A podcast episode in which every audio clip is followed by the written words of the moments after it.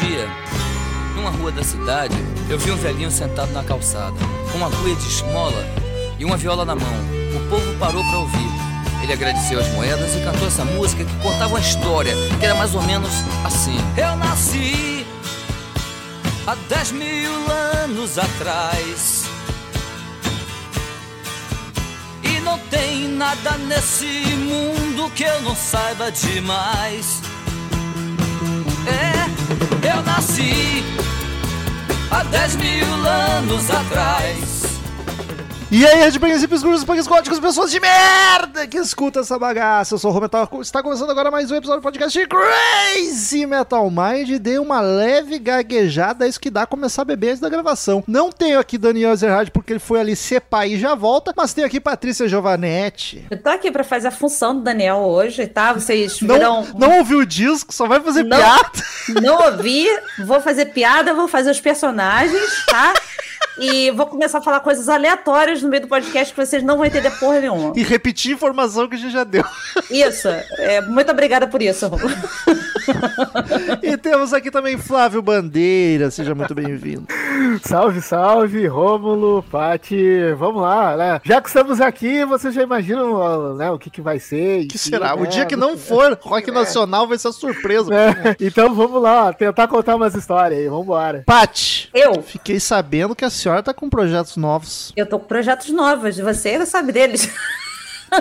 Pois é, fiquei sabendo que no ponto, o diretor falou no ponto, divulgue aí pros nossos queridos ouvintes que curtem Crazy Metal Mind e querem ouvir um bom podcast de cinema e um bom podcast de variedades. Exatamente, um bom podcast de cinema, é, de filmes de terror, suspense que nos traçam cabeça aí do que a gente quiser gravar, que é o podcast Sábado 14. Temos também o querido Marcel Suspeito, que lá é Marcel Fitz, tá? Não, é outra E lá tem o Romulo Cousa, e não o Romulo Metal.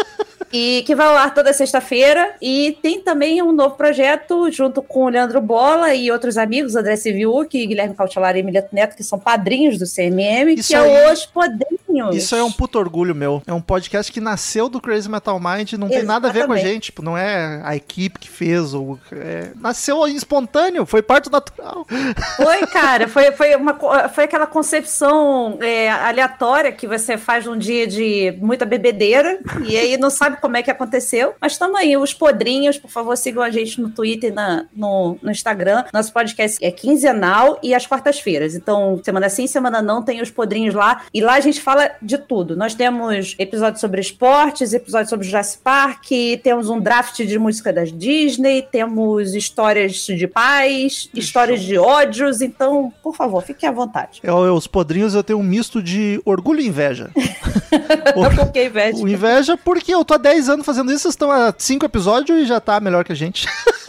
Mas isso daí é tá dentro que chama. Exato, e orgulho por esse talento. Muito obrigada. Queridos ouvintes, quem quiser que o Crazy Metal Mind continue existindo, Daniel comprando fralda, é só acessar padrim.com.br barra Crazy Metal Mind ou pesquisar Crazy Metal Mind no PicPay. Nessas duas plataformas você escolhe um valor para contribuir mensalmente conosco, dependendo do valor tu ganha algumas vantagens, entra no grupo do WhatsApp, fica sabendo do assunto antes do podcast próprio, ouvir o disco e depois o podcast, participa de sorteios mensais onde o ganhador diz a banda ou o disco ou o assunto relacionado a rock and roll e a gente grava uma vez por mês. Um dos episódios é a escolha do padrinho sorteado no mês e o valor mais alto ainda participa, participa não, assiste as gravações enquanto elas acontecem. Não são todas, mas a grande maioria os padrinhos valor mais alto acompanha aqui no Google Meet sem edição, sem porra nenhuma. Então padrim.com.br barra Crazy Metal Mind ou Crazy Metal Mind no PicPay. Como estávamos sem o Daniel, porque ele foi ser pai por alguns dias só, daqui a pouco licença paternidade é cinco dias só, né? Então é de boa, daqui a pouco ele tá aí de volta. Eu pensei, vamos gravar de Raul Seixas, porque eu tenho medo que ele fale de Raul Seixas.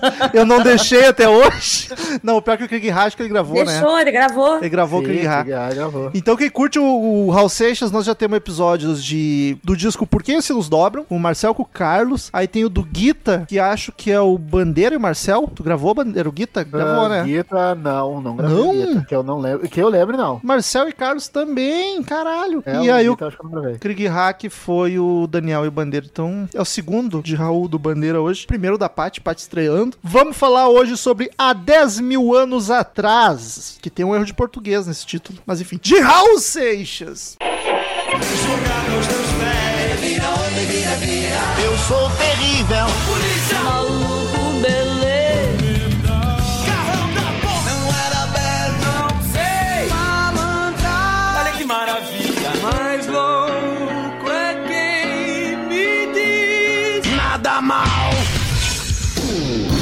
Crazy Metal Mind.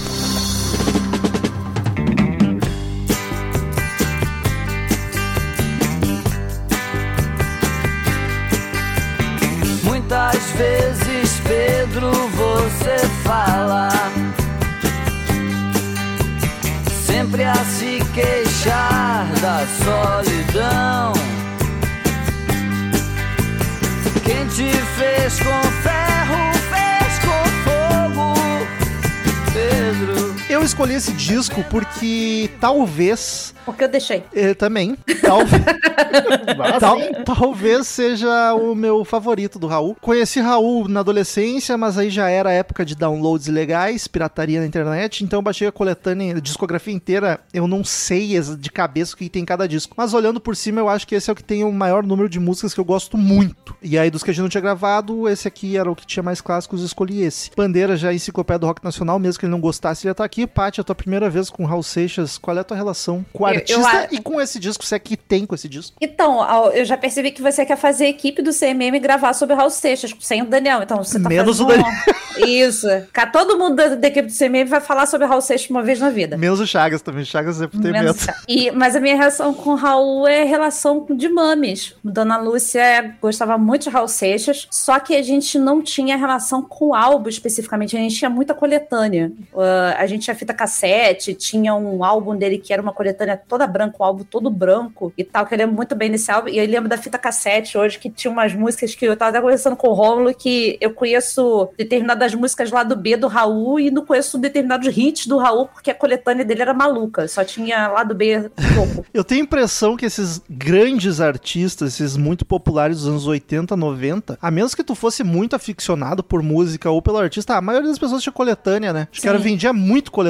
Mas, com lá o nosso grupo dos padrinhos, que a gente tem realizado as copas lá de escolher as melhores músicas, melhores álbuns e tal, ah, eu tive a oportunidade de ouvir o Guita inteiro pela, pra Copa, não só pelo CMM, e essa semana a gente ouviu o Abre-te Sésamo. Olha aí. Eu acho que, assim, desses todos que eu ouvi, até o, o Ensinos Dobro pro CMM, o Há 10 Mil Anos é o que eu mais gostei até agora, até pela quantidade de músicas também. E parece ser o Dark Side do, do Né? Não é o Guita. Não? O pior que é, o Guita. Inclusive, eu ia falar, se tu já ouviu o Guita e tu prefere esse aqui, difícil que algum vá bater. Eu botei, botei mais músicas que eu gosto desse. Eu, dei mais, eu fui Ah. olhar a comparação lá e deu mais musiquinhas desse. O assim. novo Eon também é forte, pra quem é mais fã, mas não tem tanto apelo assim. É o Guita é o grande estouro dele. Bandeira, esse disco eu escolhi ele, é Raul, é meu artista favorito, aí eu nem pergunto nada pro Bandeira, só falei, esse aqui vamos. Tu gosta desse disco? Tem alguma relação com ele ou parou pra ouvir de fato agora só? Não, tenho, tenho sim uma relação até. é, está entre os que eu.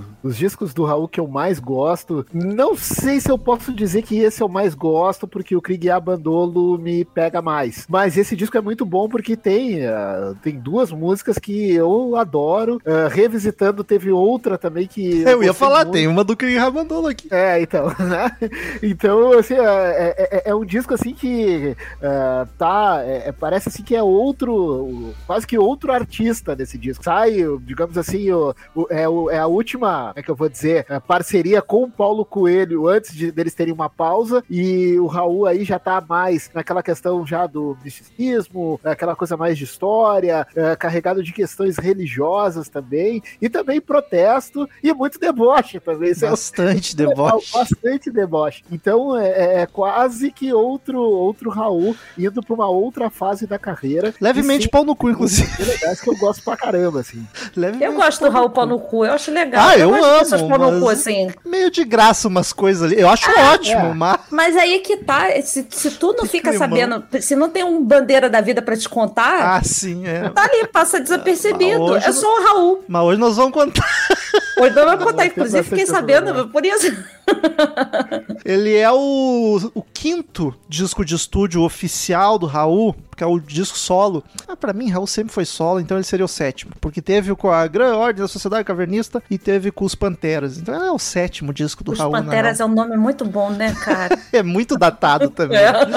Ele foi lançado em 1976. Eu fico surpreso a quantidade de disco bom que saiu em 76. É um ano que eu nunca tinha dado bola, mas coincidentemente a gente gravou muita coisa desse ano no Crazy Metal Mind nos últimos tempos. Teve o da Rita Lee, o Fruto Proibido, se não me engano, em 76. Teve mais algum nacional que eu não me recordo. Teve o do Nazaré. Teve o do. Acho que o do Eagles também. Tudo 76. Eu vou te corrigir.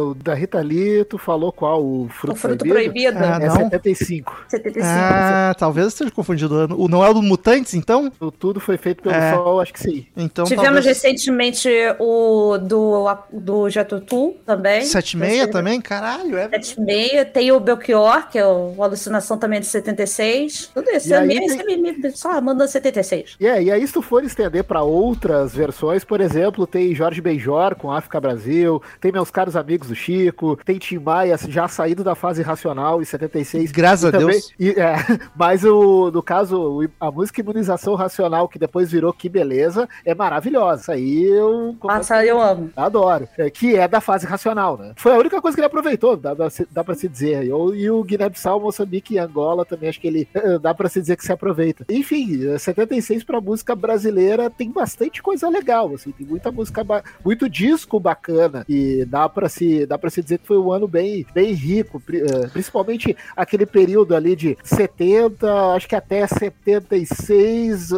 estourando. Dá pra se dizer que tem bastante coisa legal de rock, MPB, música brasileira em geral. ah, e esse álbum do Raul, tranquilamente dá pra entrar nessa. Mas eu vou dizer que pra mim, estamos divagando aqui agora. Pra mim, o melhor desse ano é Belchiorzinho. O Alucinação Ah, é 10 de 10, é redondaço. Sim, sim. E o legal do Alucinação, até vou contar um pouquinho de Temos história. episódio, ouçam lá.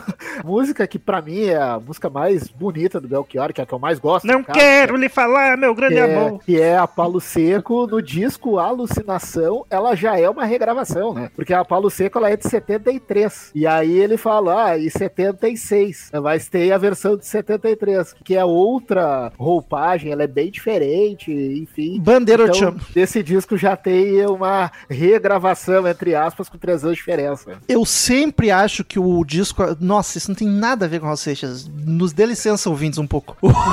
eu sempre acho que o disco Alucinação de 73, porque eu conheci a Paulo Seco cantada pelo Vander Wildner. E ele canta, se você me perguntar por onde andei, em 73. E aí, por isso, eu a conheci ela com ele cantando 73, eu sempre acho que é 73. E aí eu, pô, por que, que ele canta 73? E o disco é de 76, o Belcor canta 76. Tá explicado, olha aí. É, ela é de 73. É, Mas não Essa- saiu em disco nenhum oficial. Não, não, saiu em single. Uh, possivelmente deve ter saído em compacto, que era muito comum naquela época, mas em disco mesmo, álbum foi entrar no, no Alucinação. Caralho, olha aí, des- desmistificou uma, uma dúvida minha. Esse- Tanto, tanto que se tu for né, do, do Spotify, recentemente entrou, uh, se for procurar lá na- na- na- na- nas músicas do Belchior, no artista, eu não sei se é dentro do álbum Alucinação ou em outro, agora não vou me lembrar, mas depois eu te passo o link direitinho. Tem lá a Palo Seco, uh, versão 1973. É bem diferente da que a gente tá acostumado a, a ouvir. Bem diferente, eu digo, tem outro arranjo, Sim. mas a diferença é que ele muda o ano. Então é isso aí, ouvintes. Esse foi o bloco Belchior no podcast Raul Seixas e não acabou. A gente volta falar de Belchior ainda no futuro. Exatamente. Ó, tem ligação. Ó, se liga. Isso aqui é easter egg que chama. Mas então, essa época a gente gosta de sempre dar uma contextualizada na carreira do Raul, porque eu decidi, eu tenho dificuldade de falar de Raul Seixas, porque é muito significativo pra mim. Então, pra mim conseguir gravar de Raul Seixas, eu decidi que eu vou gravar de todos os discos. Quando acabar a discografia, eu faço um da carreira inteira. Então, então eu dou uma contextualizada. Nessa época, o Raul tinha feito o Novo Eon, que é o disco anterior, e ele já tinha saído um pouco da- do misticismo, da espiritualidade, e o disco não vendeu bem. Eu acho ele maravilhoso e vendeu bem. Ele vendeu menos porque o anterior ainda tinha sido do Guita, que foi o grande sucesso. Vendeu 140 mil disco. Foi o ma- mais vendido do Raul, se não me engano. E aí o Novo Eon, acho que vendeu 40, 60, uma coisa assim. 60. Aí a gravadora já ficou enchendo o saco, enchendo o saco do Raul. Então ele gravou há 10 mil anos atrás com bastante incomodação da gravadora, inclusive. Inclusive tiveram, puta, uma incomodação dele querer incomodar. Incom... Tô falando muito incomodar. Ele quis incomodar a gravadora que ele ia pro estúdio bebaço pra gravar bêbado e foda-se, queria causar. Até me admira sair um disco tão bom nessas condições. E daí, por isso, nesse disco, ele voltou com tudo com esoterismo, sou místico, sou profeta, tanto que da capa até a última canção. E o título, Bandeira que é jornalista, pode nos, nos me se eu estiver louco, mas há 10 mil anos atrás tá errado, né? Deveria ser há 10 mil anos ou 10 mil anos atrás. É, né? Mas é, não tem uma. Tem um erro bem, né? É bem comum Não, não, errar isso. É bem comum errar isso, mas sim, de fato, é um erro de, de, de português no título. Mas se bem que na época, até, eh, digamos assim, tentando dar uma aliviada, a gente sabe que. É, mas a gente sabe que a língua portuguesa, ao longo dos A língua é viva. décadas, ela foi mudando. Então, muito possivelmente, naquela época, não era considerado um erro de português como é considerado agora. Então, eu tô tentando dar esse desconto, trazendo para hoje, eh, com as atualizações da língua portuguesa, ortografia e gramática, seja lá o que for. Não temos nem Sim, trema tem- mais. é, Até isso tem- nos tiraram. Licença poética que chama. É, É o eu, Eu gostei lírico. que o Romulo, o Romulo acabou de falar que quem não é jornalista é analfabeto, não sabe ortografia, porque. Não, mas é que o jornalista Não. teve mais cadeiras de Ah, português. não, o jornalista eu- bandeiras tem que corrigir o português, porque a gente que é- não é jornalista, a gente não sabe escrever. A gente Mas- usa o Google. Tu fez É, marketing, aí- eu fiz jogos. e aí, eu, vou- e aí eu vou dizer uma coisa pra Eu vocês. escrevo no marketing. E aí eu vou dizer uma coisa pra vocês. Não é porque é jornalista que o cara manja dos portugueses. Agora, Exatamente. Não, não. Eu, eu, por exemplo, minha qualificação do mestrado, na dúvida, eu mandei para um revisor, né? Ah, e, e a diferença do revisor pro que eu tinha escrito, meu Deus do céu. Mas deixa assim. Ninguém Vai que é o revisor que tá errado. Também, né? Até porque a versão do revisor da banca de qualificação, a banca de qualificação achou bastante erro de português. Olha, Olha aí. aí, eu tô falando, tu podia ter pagado a Mas gente é que uma- é podcaster pra poder fazer a revisão, porque a gente É uma- sabe português. É uma língua maldita também, né? Ninguém sabe tudo, como é que pode? Ah, que se foda, a gente sabe falar de música. Nem isso a gente sabe. Mas é que se agora pra fazer sucesso, pra vender disco de protesto, todo mundo tem que reclamar. Eu vou tirar meu pé da estrada e vou entrar também nessa jogada. E vamos ver agora quem é que vai aguentar. Porque eu fui o primeiro e já passou tanto janeiro. Mas se todos gostam, eu vou voltar. Sonoridade. Como eu sempre digo em episódio do Raul, disco do Raul não tem identidade nenhuma. Até brinquei com a Paty hoje de tarde quando ela disse que foi pega de surpresa pra uma música. Próxima música é sempre uma surpresa, porque é uma totalmente diferente da outra, não tem conexão nenhuma. Eu vi numa entrevista ele falando, é uma ópera. Não é porra nenhuma, não mete Ópera é essa. sacanagem. Não mete essa. Uma música não tem conexão nenhuma com a outra. Tem, tem rock, tem tango, tem blues, tem country, Forró. forró. É uma maluquice, assim. Então, É, rock BR. Pronto, É. é, isso aí. é rock BR e aquele rock do Raul que tem, tu vai achar música de todos os estilos junto. Ah, e muita influência aquilo que ele gostava bastante, que era aquele rock, aquela coisa mais anos 50, anos 60, aquela coisa mais Elvis, enfim, isso daí não tem como não tem como escapar, era algo que ele adorava. Mas esse disco, ele é repleto de, de variações, né? Bem como, como o Romulo falou. Ah, tu abre com um tango, assim, ó, o melhor estilo Astor Piazzolla, né? E vou te Então, falar que eu acho que essa coisa, de- principalmente desse álbum, dos, dos outros que eu já ouvi, é, esse é o mais esquizofrênico de todos, assim, nesse sentido de, Talvez seja mesmo. de não ter uma identidade, de seguir uma, uma linha de, de sonoridade, assim. Ele tem, como a gente falou, tango e forró. Então eu acho que isso me deixou mais feliz ainda com o álbum, porque me deixa é, é- é variado o negócio. Parece que você tá escutando uma coletânea qualquer, É entendeu? um, é Então, um artista completo. Exatamente, eu quero que você fazer tudo, tudo. Mas eu Até até, a- acho um demérito, às vezes, porque acaba não tendo uma identidade. Ele soa como uma coletânea mesmo. Mas eu acho que aí entra um pouco nessa questão que você já falou, do- de toda a pressão de gravação do cara pra fazer um, um novo Guita da vida, um novo Dark Side da vida, mais uma coisa pra vender. Então, é, cara, meteu foda-se, eu vou gravar o que eu quiser e fazer o que eu bem entender aqui e vamos nisso. Então, eu acho Ele- que isso vai muito da- da- do que ele. A, a perturbação, eu vou, eu vou aqui, ó, ficar fincando aqui, ó, fazer qualquer coisa que eu quero. E acaba facilitando pra te ouvir as músicas separadas também. Não tem aquela Sim. obrigatoriedade de não ter um contexto. Não, é isso aí, vamos ser felizes. É,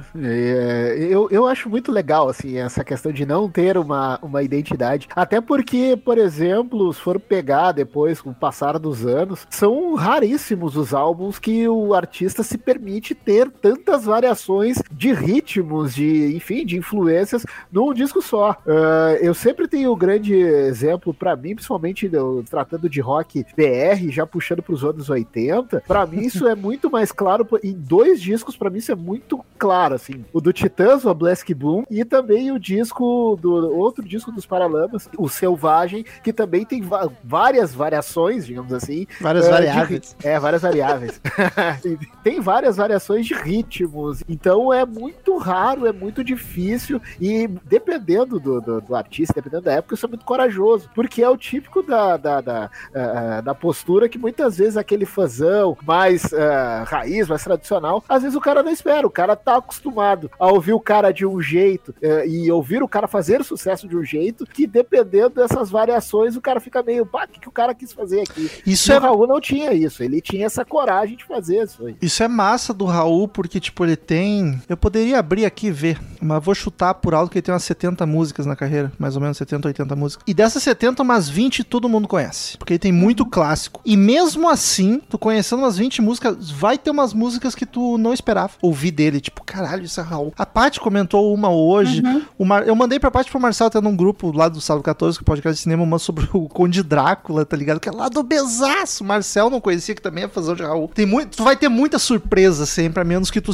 parar pra ouvir toda a discografia. Sempre tem coisinha nova, entre aspas, pra te descobrir, que tu não imagina. Caralho, o Raulzito fazendo isso. Isso é mas muito é bacana. Isso, mas isso que a Bandeira falou, assim, eu, o, o, essa questão da coragem do Raul de meter e, fazer o que ele bem entendia, eu acho que a pessoa que já acompanhava o Raul desde antes, o cara que tava vivendo aquele momento, ele sabia que podia esperar qualquer coisa do, do Raul Seixas na, nas músicas dele. Não esperava, tipo, porra, que a banda mudou totalmente é, a qualidade. O que, que é isso que tá acontecendo aqui? Não, ele já tinha maluquice desde o início. Então, esse álbum não foi nenhuma surpresa para ninguém, talvez. Eu não vejo com, com surpresa, assim, porque o Raul, ele era isso, né? Essa era a essência do Raul. Não ter uma lógica, entre aspas, nas suas composições, os seus ritmos. Ele sempre tinha alguma coisa nova para apresentar. Ele sempre tinha alguma coisa uh, pronta no sentido de tipo, isso aqui vocês não esperavam de mim, né? E não é então. E, e, não é aquele lance é rock com influência de tango. Não, é um fucking tango. É um fucking samba que ele tem em outros discos. É, é forró, tá ligado? Não é aquele lance ele tá dando uma namoradinha com outros gêneros. Não, ele, ele faz de fato. Tanto que na música de forró que tem nesse disco, que a gente vai chegar lá, ele, por exemplo, ele menciona um ícone que é do, do ritmo, que é Jackson do Pandeiro. É, Eu amo poxa, esses nomes. É, não, o Jackson do Pandeiro, que né, é um nome é, clássico né, nesse, nesse, ritmo, né? E foi influência também para outros músicos de outras vertentes. Mas ele toca no disco, toca no disco. Sim, e aí tu vê que ele já ele foi influente, ele foi influente, conseguiu ser influente em outras vertentes, eh, seja MPB, mas ter conseguido chegar até no rock, ter influenciado alguém do rock para poder, para entrar uh, num disco, tu vê que, né, poxa, o cara de fato tava afim de fazer algo diferente, fez muito bem, né? E aí fica aqui já a, a minha observação ao, ao roqueirinho lá da frente que ouve Sepultura, que ouve Raimundos e acha que foram os revolucionários porque misturaram ritmos e não sei o que lá. Cara, volta para 70, volta para música brasileira de, da década de 70, que o que tu vai mais encontrar é essa misturada toda que falam que é graças ao Sepultura, que é graças ao Raimundos e é graças não sei o que lá. Então, volta, volta para trás, volta algumas casinhas que tu vai ver onde é que começou, quem, quem é que era o pai dessa porra toda mesmo. Eu sempre tenho para mim que o cara quando o cara que vem para mim e diz um troço desses, eu só olho para ele e digo, sério mesmo? é sério mesmo? Daquele sorrisinho assim, é, continuar, tipo, né? É que os anos 90 popularizou, né? O, popularizou. Se, o Sepultura levou pro mundo, o, Ra, o Raimundos deixou popular no Brasil, o Chico Science também misturando. Sim, a, a, a própria, até o Planet Ramp misturando umas coisas. Só que, puta, o Raul Seixas... Não, é, não são pre, é, é, percussores de nada, não é. são precursores de nada. Eles só explodiram mais, por mais também a gente tem toda aquela questão de anos 90 as coisas eram mais estouradas, as coisas tocavam muito mais no rádio do que década de 70. 70 você tinha acesso por vinil, por, uh, 80 por fita cassete, e aí por, por aí vai, começa mais a rádio. É, era selecionado que se tocava na rádio. Anos 90 não, tu tinha uma gama de, de rádios muito maior para poder tocar várias músicas. E o rock nos anos 90 tava muito em alta, muito em alta. Então a rádio tocava aquilo, explodia e pronto. Mas o que eu digo é: volta pra 70, pra década de 70, que tu vai ver quem é que começou com essas paradas, quem é que começou lá a misturebazinha ali, que deu influência pra esses caras depois. E digo mais, essa galera dos anos 90 tinha mais identidade também. O Ah, Sepultura era o thrash metal com o som tribal, Uhum. com o Olodum. O Raimundos era com o forró.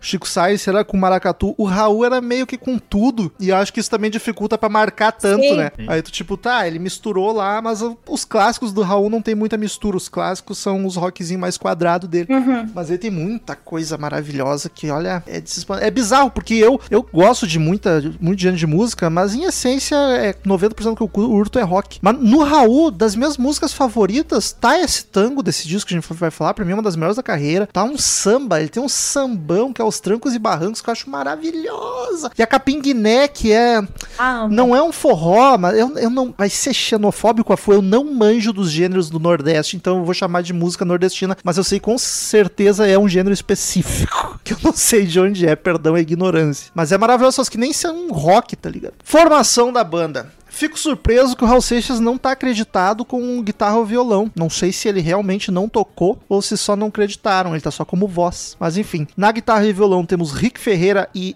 J. Anthony Wacker, que era cunhado do Raul, ó, o nepotismo. pai do Jay Wacker.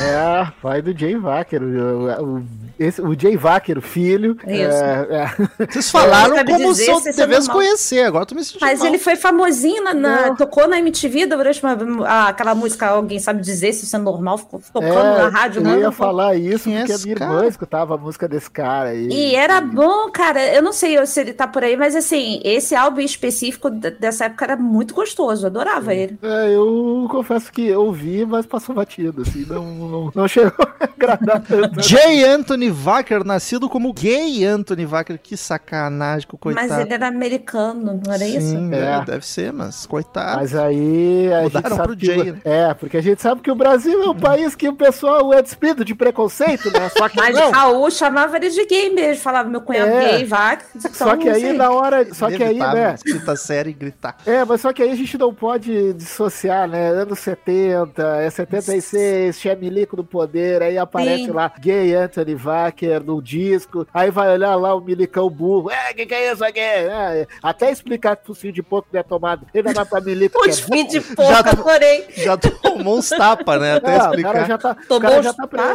tapa, tomou um choque e o rato na vagina. É. É, até ela vai dizer que não tinha. Isso. No piano temos Miguel Cidras e Túlio Mourão. No acordeão, Chiquinho do acordeão. Eu amo esses nomes, que tipo, nome artístico. Diminutivo com o nome diminutivo com um instrumento do lado. É o Chiquinho do acordeão, cara, que maravilha. No baixo tem o Juan Capobianco, Paulo César Barros e Liminha, veja só, Liminha está aqui. Liminha, pra quem não sabe, Liminha. é o animador de palco do Google. É o cara do- dos Mutantes, grande produtor musical. Meu onipresente, né? Aí o baterista também é maravilhoso, Pedrinho Batera. e aí na percussão temos a tropa, Miguel Cidras, Áureo de Souza, Ariovaldo Cortesini, Jackson do Pandeiro e o Marco Mazola, que é um clássico produtor de música nacional. Já produziu o disco do Raul e voltará a produzir, não, não em 2021, está- do Raul, em 76, que é o momento que a gente tá aqui no Ah, podcast. tá. Eu achei que você tava falando que o ano que vem ele vai produzir Não, ele vai voltar, mas eu imaginando que a gente tá em 76 hoje. Músicos. Todo instrumento tem mais de um que toca, toca tirando o Pedrinho da batera e o Chiquinho do acordeon. Mas então vamos destacar o instrumento, porque a gente não tem como saber qual que tocou aquela guitarra, qual que tocou aquela percussão. Ninguém vai destacar a percussão. Mas, pra mim, é um disco dos pianos, cara. Tem muito piano foda, e aí eu não sei, né, se foi o Miguel Cidras ou o Túlio Mourão, ou os dois, porque todos os pianos são bacanas, mas várias músicas onde o piano domina a música. Seja no tango, seja numa mais animadinha, o piano tá ali, ó, sempre muito presente. Gostei muito do baixo desse, desse álbum. Eu vi muito baixo no álbum. Eu nunca tinha reparado no baixo dessas músicas, Paty. E hoje eu, nossa senhora, principalmente a última, que é a mais famosa, e o caralho, que linha de baixo bem gostosinha, e ela não é simplona, ela tem umas Não. floreadinhas ali, eu, nossa. E ele aparece todinho. Você consegue ouvir o baixo em todas as músicas. Todo bonitinho lá. Bochechudinho, gostosinho. Eu adorei o baixo desse álbum. É, eu já eu gosto na, na guitarra, violão, enfim, me agrada. Mas eu acho que a presença presença de uma figura como Jackson do Pandeiro, acho. Só mim- porque eu falei da percussão.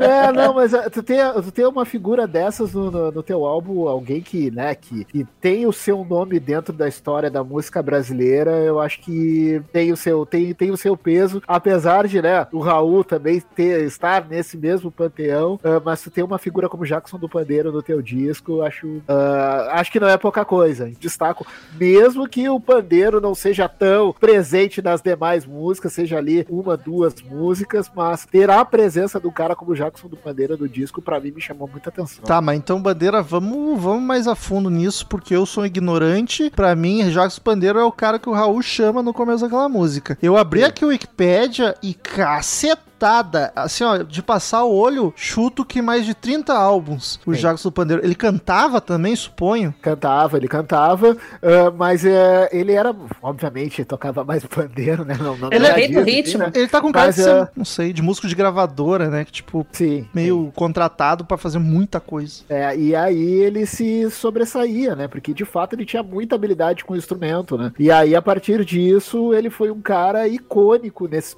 nesse sentido, né? De, do pandeiro, né? De ser um cara, né? Que de fato, além de manjar o instrumento, além de também fazer músicas que o próprio pandeiro seja o grande destaque, ganhou toda essa, essa projeção, né? Até se, salvo engano, né, agora eu não vou abrir aqui o livro, porque eu não sei onde é que tá, porque a minha mesa tá bagunçada. É, no, no meu no livro que eu gosto de consultar e ler volta, volta e vez que outra, A Bíblia. que é, o, que é o 101 canções que tocaram no Brasil, tem um ano, e agora eu não vou me lembrar exato, que uma música dele foi uma das mais tocadas no Brasil, do Caralho, Pandeiro. mano. Ah, até ao longo do, do episódio, enquanto eu estiver falando, eu vou tentar olhar aqui e aí eu digo pra vocês. Mas sim, o Jackson do Pandeiro é um dos grandes nomes Tá aí, da tá aí, Bandeira, pode, pode- a gente tem intimidade suficiente pra te ser sincero comigo. É bastante ignorância minha mesmo, ou ele é um cara que foi meio deixado de lado, que deveria ter muito mais reconhecimento? Porque eu nunca ouvi falar. É que o que que acontece? É, primeiro que, obviamente, né, o nosso podcast, Crazy Metal Mind, ele não, a Não. gente não,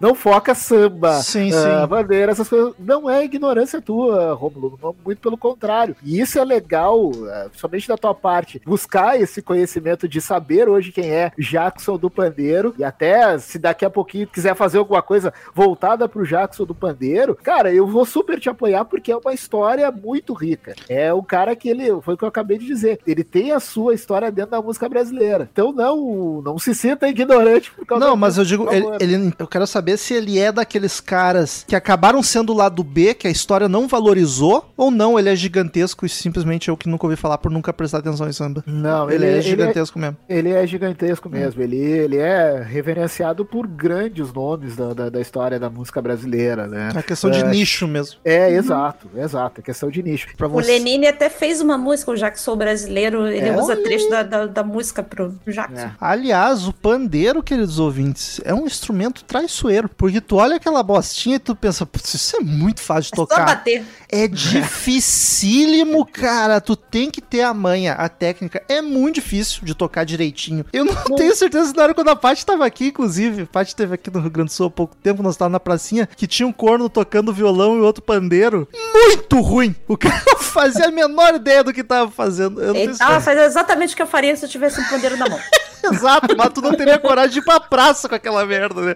Não, só se eu tivesse muito bêbado. Tomar no cu, a música brasileira é muito rica, cara. Tem muita É, coisa. cara. E a gente, assim, eu sou um cara que curte e mesmo assim eu conheço muito pouco, tá? Tem muito. Ficou muito datada, né? A música brasileira Pô. parece que ficou muito no passado. A música gringa, não sei se só por ser gringa ou por. Não sei. O rock, no geral, é mais ovacionado as coisas velhas. Mas eu No- acho que isso, eu acho que isso é muito da questão comercial das coisas, porque o, a música do, do Rolling Stones de 70 e pouco faz muito mais é, dinheiro, comercialmente falando, do que tocar o, o Raul na rádio, entendeu? Sim. É, mas é, é, é- é história, assim. E tu vai ver assim, ó, conforme tu, tu vai olhando, assim, e, e obviamente que o Wikipedia, eu sempre digo assim que o Wikipedia nesse ponto ele é uma benção, né? Ele é uma benção porque ele de fato resgata essa história e ela vai, e tu vê que vai se interligando, assim. Assim, é, tu vê, no disco do Raul que a gente tá falando, tem um cara que, né, é, é importantíssimo dentro da, da, da história da, da nossa música. E o Raul, pra quem não sabe, ele era. Ele trabalhou como produtor na CBS, se não me engano, e ele era muito bem relacionado. Então ele sempre teve músico de apoio muito foda na carreira dele, assim, e manjava de música pra caralho. É, ele não era, ele não era pouca coisa quando o assunto era música. né? É, não à toa fazia tantos estilos e, e bem feito. E aí entramos na produção desse disco, que é de. Sérgio de Carvalho. Sérgio de Carvalho, que é um grande produtor também. Aqui, hein, trabalhou- pra fazer aí o Rick Robin com Rick São. Trabalhou até com o Mick Jagger. Eu acho essa produção perfeita. Não só por ser 76, tá tudo maravilhoso, mas como, cara, é um disco com mil elementos, com uma música muito diferente da outra. E tá tudo no lugar. Tem piano, tem orquestração. Só na percussão nós temos cinco nomes de E todo mundo pessoas. bate em alguma coisa. Não, e todo mundo deve bater em mais de alguma coisa. Tipo, cara, tá tudo no lugar. A parte comentou ali do baixo, que é normalmente é o que é o primeiro a se fuder numa produção que não, não vai bem. Tu escuta lindamente, a orquestração tá bonita. Inclusive, nem tá acreditado ninguém aqui de cordas, de violino, violoncelo. Não sei se foi o, o pessoal, o efeito 35 do teclado que fez, mas tá lindo, tu- tudo, tudo perfeito. É, Parabéns é. pro seu Sérgio. E é muito engraçado que, é, tendo, por exemplo, como, como recorte, é, principalmente o documentário, o filme documentário do Raul, é, o início, o fim, o meio, enfim. Filmaço. É, é, filmaço, assim. É, e tem uma, uma das várias cenas e tal, mas uma que me marca bastante, que não é a gravação desse disco, mas dá pra se ter uma noção de como é que devia ser o trabalho em estúdio, que ele tá cantando, fazendo trocentas mil coisas, mexendo com o rolo de papel higiênico, fazendo uma bagunça dentro do estúdio. E aí, é, trazendo pra esse álbum de 76, tu imagina, assim, uma miscelânea dentro do estúdio, os caras fazendo trocentas mil coisas, enfim, e saindo essa obra que é esse disco. Ao Seixas era o Roger Waters no Brasil. Menos chato, eu acho. Fazia barulho com papel de pão e botava na música. ser tipo isso. E eu adoro, inclusive, eu vou, vou falar mais em músicas específicas, mas o disco tem um clima meio descon- descontraído, de não se levar tão a sério. Tanto essa que a gente comentou, que é o forró, que ele vai chamando um instrumentista por vez, Jacques do Pandeiro, Mequinho, o pessoal do não sei o quê. E aí vai entrando os instrumentos, e tem uma que ele, ele ri no meio de uma frase e dá uma risadinha e fica. Eu acho maravilhoso. Eu adoro o clima de. o clima de ao vivo que, que os álbuns É. têm, tipo, sei lá, toma aqui na conversa em casa, batendo um de, de ensaio, né? Porque Isso, não tem exatamente. plateia, né? Mas é deles assim, conversando e vão tocar. Exatamente.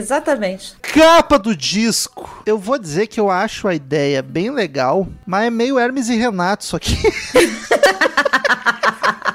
Pior, né? Ela é estranha, né? É, e olha, nossa, deu uma confusão. Trouxeram um maquiador de São Paulo pra fazer a ideia que o Raul. Mas é o Raul com a barba pintada de branco, um cabelo, uma peruca. Pra, sei lá, ser Deus, Matusalém, sei lá. E é uma pintura feia da barba que, tu, que olha que eu vou te contar. é, A, a tinta guache não pegou direito. É não ruim. Dá pegou. medo, dá medo. A ideia é legal, assim, é meio Chico Buarque com som no clima de ser um quadradinho um pouco menor que a capa, uma moldura preta, a fonte gótica em cima, embaixo ali, a fotar ele meio Deus profeta, seja lá o que isso signifique. Mas ah, ficou muito produção de teatro bagaceira. Mas vou te falar que hoje em dia é engraçadinha. Eu gosto. Ela não é ruim, mas também não é boa. E porque, sabe por quê? Porque dá pra ver o humor do Raul do, do negócio. ah, isso é verdade. Dá pra ver o humor dele ali. Era isso que ele queria, essa bagaceira toda. Será que ele queria? Ah, Ah, queria. Ele não queria ele parecendo. Ele tá parecendo o deus do Porta dos Fundos, igualzinho. Exato. É o, o Tabit ou o Porchat, todos, né? É a mesma peruca, meu. Isso. mas igual, de- de- da- deles terem eh, levado um caboclo de São Paulo por- só pra maquiar o cara e ficar desse jeito, é sacanagem. Aí, chefe, é o melhor que eu posso fazer. Vou dizer, seu Mujica fazia coisa melhor 10 anos É. antes. Mas chamaram o seu com Mujica? menos dinheiro, com menos dinheiro, aposto. Mas chamaram o seu Mujica? Não Pois chamaram. Pois é, perdeu. O Mujica é pronto. o Tom Savini brasileiro. Vendagens, paradas e críticas, Daniel Giovanetti. Vamos lá, hein? Vamos lá aí. O disco vendeu 100 mil cópias, apenas isso. E a crítica que nós temos é do jornal O Globo, Uma merda. e foi favorável. Favorável, é. Tá É tranquilo, favorável. Tá favorável. O nome, É. o nome da crítica foi favorável. É isso que, que disseram. Até porque no novo Aeon a crítica ela foi um pouco ácida quanto ao novo Aeon, né? Então esse aí dá pra se dizer que eles deram uma aliviada no, no Raul, assim, é, pegando ali algum pouco da, da, da história da- da- da- das gravações, enfim, da, da, da época do lançamento. A crítica deu uma aliviada nesse disco, mas também tinha malhado pra caramba o anterior, né? Se O o Nelson Mota escreveu que era um grande trabalho do, do Raul. E é isso que o Bandeira falou. O pessoal tava, tava ainda com o pé atrás do, no- por causa do, do álbum anterior. E aí. Tava de má vontade, o álbum anterior é bom Tava. pra caralho também. Tá, tem uma das minhas músicas favoritas, né? Não, não vai dizer que é Tente outra vez. Não. Ah, graças a Deus. Tem a maçã. maçã é linda e tu és o MSD da minha vida é É maravilhosa. essa daí. Traz o MCD. Até por sinal, meu irmão achou que tu és o MMDC da minha vida. Ele achou até que era desse disco, do há 10 mil anos atrás. Eu falei, não, não, é do anterior, né? Que eu tava Enfim. em dúvida em qual escolher. Ah, é? Tava em dúvida. O disco tem 11 canções, vamos encará-las uma por uma, porque é uma mais maravilhosa que a outra. Eu sei que determinada rua que eu já passei não tornará a ouvir o som dos meus passos. Tem uma revista que eu guardo há muitos anos e que nunca mais eu vou abrir. Cada vez que eu me despeço de uma pessoa, pode ser que essa pessoa esteja me vendo pela última vez. A morte surda caminha ao meu lado e eu não sei em que esquina ela vai me beijar. Com que rosto ela virá? Será que ela vai deixar eu acabar o que eu tenho que fazer? Ou será que ela vai me pegar no meio do copo de uísque? Primeira canção, Canto para a Minha Morte. Essa música eu acho das melhores da carreira do Raul por vários motivos que citarei em breve. E eu acho que pouca gente conhece. Eu tenho a impressão que pouca gente conhece essa música. Pra você, nosso ouvinte aqui, metaleirinho, roqueirinho, talvez não vai gostar, porque é um tangaço. É um tango, não tem, não é influência, é um tango mesmo. Mas ela é tão linda. E assim, ó, se tu não conhece essa música, tu gosta de Raul Seixas, não tem problema com a variação sonora e de gênero de música, Canto pra Minha Morte, ouve isso, pelo amor de Deus, cara. A intro dela já, só com o Raul falando, é de arrepiar. Eu acho ela tão poética. É a sensibilidade, a lindeza absurda. Eu acho foda esses caras que conseguem fazer uma letra bonita sobre amor, ou pra uma mulher, ou pra um homem que tu tá apaixonado. É fácil. Não, não é fácil, porque eu não consigo também. Mas é mais fácil. Agora, tu fazer uma letra bonita e poética sobre um conceito, sobre um objeto. E eu falo um objeto porque essa semana tem nada a ver com isso aqui, mas essa semana eu comecei a prestar atenção por acaso, relembrei a música Lua Bonita do Raul também, que é uma poesia maravilhosa pra lua, tipo uma declaração de amor pra lua. E aqui ele faz uma declaração de amor. Aqui não é uma declaração de amor, é meio que é uma admiração e um temor. É, cara, é poético isso pra morte, que é um conceito. Esse cara é gênio, é um texto maravilhoso. E o instrumental é o tango pesadíssimo que começa barulhento enquanto o Raul vai falando, depois ele fica melodioso e melancólico, o Raul fazendo um falsete no refrão, dá vontade de sair dançando. Puta merda, das melhores da carreira. E essa música do piano e o acordeon, eles tomam conta de tudo. Acabei meu TED Talk. E a- você falou da, da questão da morte, mas é legal que a letra ele fala justamente da, da, da beleza e do, do horror da morte. E eu acho Sim. legal quando ele fala, sei lá, você pode morrer tropeçando na calçada, você pode acontecer isso. Então, ele fala da fragilidade que é o acontecimento da morte, ao mesmo tempo que esplendorosa ela pode ser, assim. Sabe o que eu acho lindo quando ele tá citando formas de, de morrer? Câncer mal curado, um tropicão, a cabeça na sarjeta, um sei lá. E aí, no meio de vários jeitos de morrer, de doença, acidente, ele bota a vida mal vivida. E eu, puta que pariu, Raul! Você tá vivendo a sua vida como deveria? Lá no cu, cara. Tipo, ah, o cara morreu de quê? De vida mal vivida. Ponto! Isso é tão abstrato, isso pode ser qualquer coisa e ao mesmo tempo isso é tão certeiro, é tão bonito. Eu tô, eu tô contigo, Romulo. Eu acho que tu sintetizou bem, assim. Ela é uma música lindíssima, assim, que fala é, daquilo que é a única certeza que a gente tem ah, em vida, né? Em algum momento ela vai ter seu fim, em algum momento ela vai Venha, terminar, né? mas demore a chegar. Venha, mas Eu te desejo e temo. Puta que Até, pra mim, um dos momentos mais marcantes do filme do, do, do, Raul é quando toca essa música, que é justamente no momento que ele que, que eles contam a morte dele, como ela Sim. foi, né? É, porque é, a, o... acaba sendo profético, né? E Exato. aí ele poderia ter morrido de qualquer coisa que ia servir igual, porque ele faz de tudo nessa letra. É, e aí, e aí ela me marcou muito no, no filme. Já tinha ouvido essa música, já tinha escutado essa música antes da, do filme, eh, na época que tinha o programa aqui da, da, da Rádio Atlântida, que era o Pijama Show, né? Do, do Everton Cunha.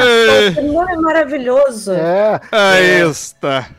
É, é, não, clássico. Marcou minha adolescência, né? E aí o, o Everton Cunha, que era o radialista, é, né? Mr. É, P. Enfim, Mr. P.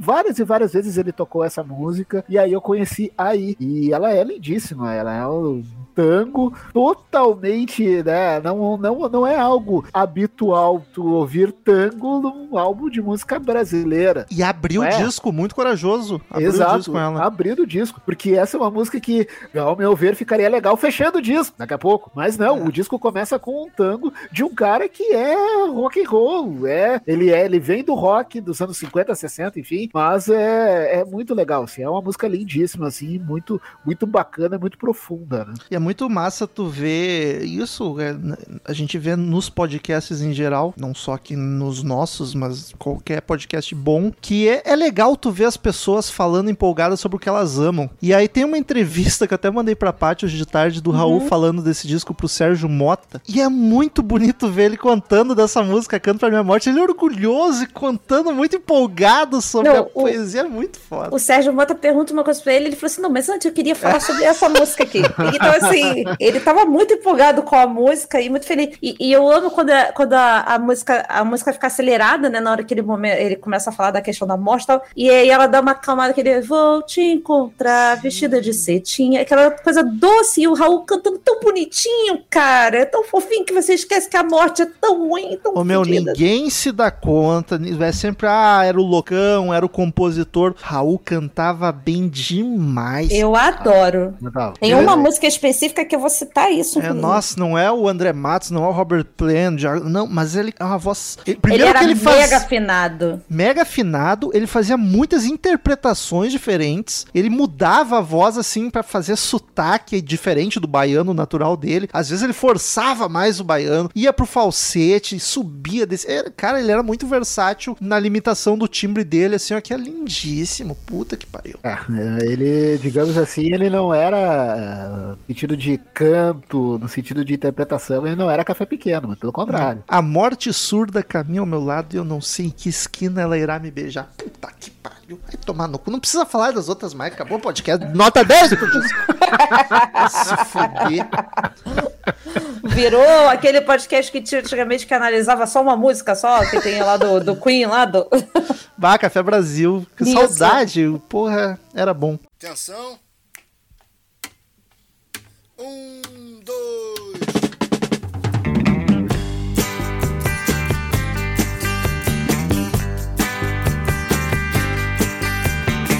Muitas vezes, Pedro, você fala. Sempre a se queixar da solidão. Quem te fez com ferro Pedro. É pena Segunda canção, como se não bastasse abrir com um tango maravilhoso que pouca gente conhece, a gente vai para Meu Amigo Pedro, que é uma das mais famosas do Raul. Talvez assim, não tá no top A das mais famosas, mas tá ali na série B das mais famosas. Porque, cara, Pedro, me diz onde você vai que eu também vou, todo mundo conhece, todo brasileiro conhece, fã de rock ou não. E, cara, ela é uma delícia, que daí a gente sai daquela melancolia da Canto Pra Minha Morte, e essa aqui, ela é um violão animadinho, o baixo tem uma linha simples, mas ele tá bem presente, a percussão rolando o tempo inteiro. E a letra, cara, ela é divertida e ainda é uma crítica. É uma crítica meio fácil, né, que muito artista fez, que é o cidadão comum engolido pelo capitalismo, conformista, que odeia sua vida, mas segue vivendo na rotina triste. O Raul tem a Doutor Pacheco, que fala basicamente a mesma coisa. Eu amo essa música. Essa é uma. Porque assim, eu sou fã de Raul Seixas há muito tempo, então essas 20 mais famosas dele eu meio que não aguento mais. Essa é uma que eu escuto de boaça até hoje. Meu amigo Pedro não enjoei. Ah, eu também não. Não, confesso que gosto. Tá entre. Uh, se for botar o top 5 das músicas do Raul que eu gosto, meu amigo Pedro, é. tá fácil. É uma música bem, bem deliciosa de se escutar, bem bacana. Eu adoro. Eu, eu, você falou que a música é, é o instrumental dela é alegrinha e tal, mas ela, ela é, é meio melancólicazinha, assim, sabe? Te dá uma dorzinha. É a letra a, é pesada. A letra é, é pesada, por todo mundo se identifica.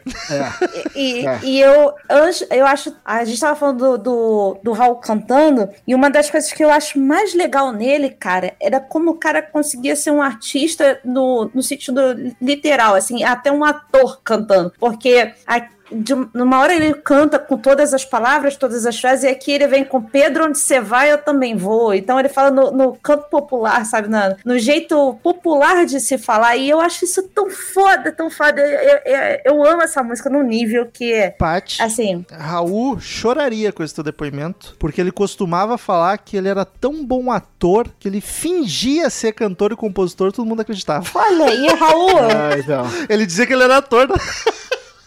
Então... Raul, pode vir comigo. Cara, eu, eu adoro o trecho da música que fala assim: vai pro seu trabalho todo dia, sem saber se é bom ou se é ruim. Quando quer chorar, vai ao banheiro. Cara, quem nunca, quem nunca que chorou no banheiro, cara? Principalmente do trabalho, que tá tudo um caralho, tá tudo fudido. E a outra parte da música que me toca profundamente, que eu acho de uma tão singela que é cada um de nós é um universo, cara. Cada um é. Olha, é um troço lindo. Isso, a gente, isso ele pregava a gente é bastante. Tão único, cara. Ele pregava bastante na época da sociedade alternativa também. Todo homem, toda mulher é uma estrela. Todo mundo é Ah, a gente Deus. é mesmo. A gente nasceu pra brilhar. Pena que as pessoas apagam no seu. Curiosidade, filme. Filme bem ruim, mas pra quem é fã de Raul Seixas vale a pena, porque tem duas cenas muito boas. Uh, filme do Paulo Coelho. Eu vi esse filme no cinema, tinha eu e mais um casal de idosos só no cinema. o casal de idosos é maravilhoso. É, é, o filme do Paulo Coelho, Não Pare na Pista. A cena mais tocante do filme é com quando toca a, a, Amigo Pedro Pedro e eu vou, vou dar spoiler, ninguém vai assistir esse filme.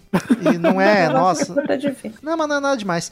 É, é, é, o clássico clichê que o Paulo Coelho é o adolescente, uhum. Malucão, poeta, escritor. É, e o pai dele é o tipo, não era militar, mas tipo, criação severa, conservadora. E aí a cena do, tipo, o filme inteiro, de, a relação de, difícil do, do Paulo Coelho com o pai dele. E aí essa trecho tá o pai do Paulo Coelho que se chama Pedro, andando de carro, voltando do trabalho e toca no rádio a música, a composição de Raul Seixas. E aí, meu amigo Pedro falando, serve perfeitamente pro pai do Paulo Coelho.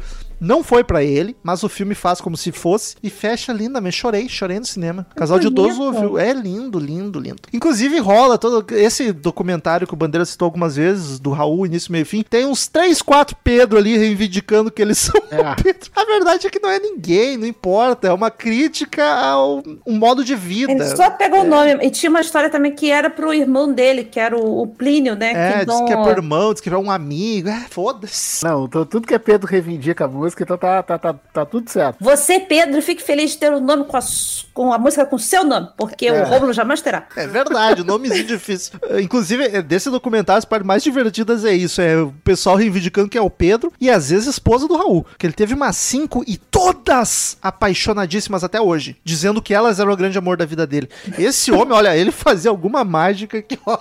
Tu és o, o grande amor da minha vida. É, sou eu, cara, sou eu. Não, sou eu. Eu tenho quatro ex, que é namorada, nem esposa. Se uma falar bem de mim, eu vou ficar feliz. E olha que eu não sou um boy lixo, lixo, apesar de já ter feito vacilos. Agora o Raul com, com quatro, cinco esposas, todas apaixonadíssimas até hoje. Puta, isso é um mérito que é de louvar. É, eu, eu, eu, não. Como é que eu vou dizer? Eu não tenho ex na minha vida, então tá tudo certo.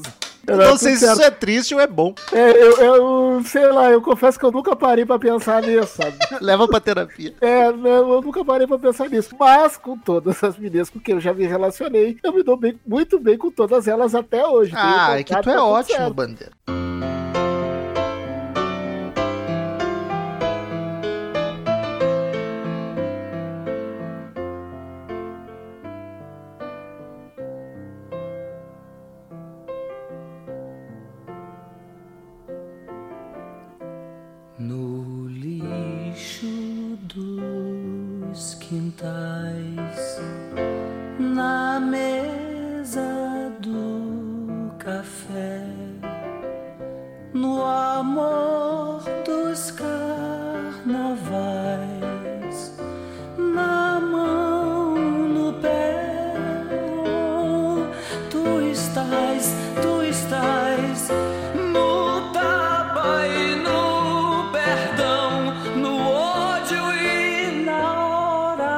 Terceira canção, Ave Maria da Rua. Eu quero que a Paty comece falando essa música. Então, eu, eu comecei a ouvir o álbum do Raul e aí tava vindo Pedro, onde você vai? Eu também vou. Eu tava toda felizinha. E aí entrou. com cervejinha pra cima. É, aquele baladinha, sabe? Pedro, onde Vamos lá, você vai? Lá, todo mundo. É bom Pedro. ou ruim? Não sei. Abraçando Pedro. E aí, do nada, me entrou um pianinho. E, cara, não deu 10 segundos da música, tava descendo lágrima do meu olho. Eu mandei mensagem pro, eu mandei mensagem pro Romano assim: eu tô chorando. Não, tu mandou. Eu tô chorando com uma música. ha, ha, ha, ha", Eu tô chorando com. Rindo de nervosa.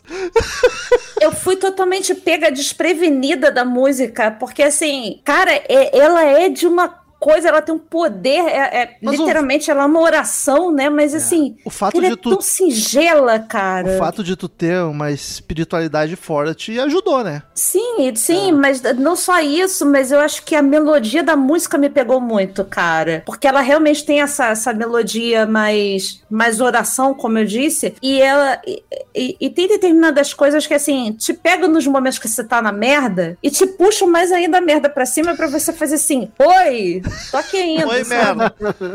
E aí, a hora que entram os violinos, gente, e aí ele, rogai por nós. Nossa, eu tava aos prantos já, cara. Eu chorei profundo com essa música. Chorei profundo. Que maravilhosa expressão. Ah, E eu achei linda, linda, linda, linda a música. Cara, eu nunca tinha ouvido. Eu achei ela tão linda. E, e ao mesmo tempo me puxa, porque, com- como eu falei, né? A minha relação de Raul era pela minha mãe. Eu fiquei pensando, se a dona Lúcia tivesse provavelmente ouvido essa música, era uma música que ela gostaria. Então, assim, foi, foi lindo, foi lindo ouvir essa música, cara. E, e, a- além disso, a sensibilidade em tratar o- a questão de ser uma Nossa Senhora, que pode ser qualquer uma, pode ser qualquer mulher. Ele fala da mulher dele, da mulher do Paulo, e qualquer uma pode ser uma Nossa Senhora, que Nossa Senhora era só uma mulher. A letra é exatamente relacionando A com mãe as de mulheres Jesus- comuns, né? A mãe de Jesus era uma mulher comum. Tanto que ele fala Ave Maria e usa Iemanjá também. Sim, aí é o sincretismo que eu acho fantástico, porque aí Raul tem mesmo que falar de sincretismo, que é baiano. Então, por favor,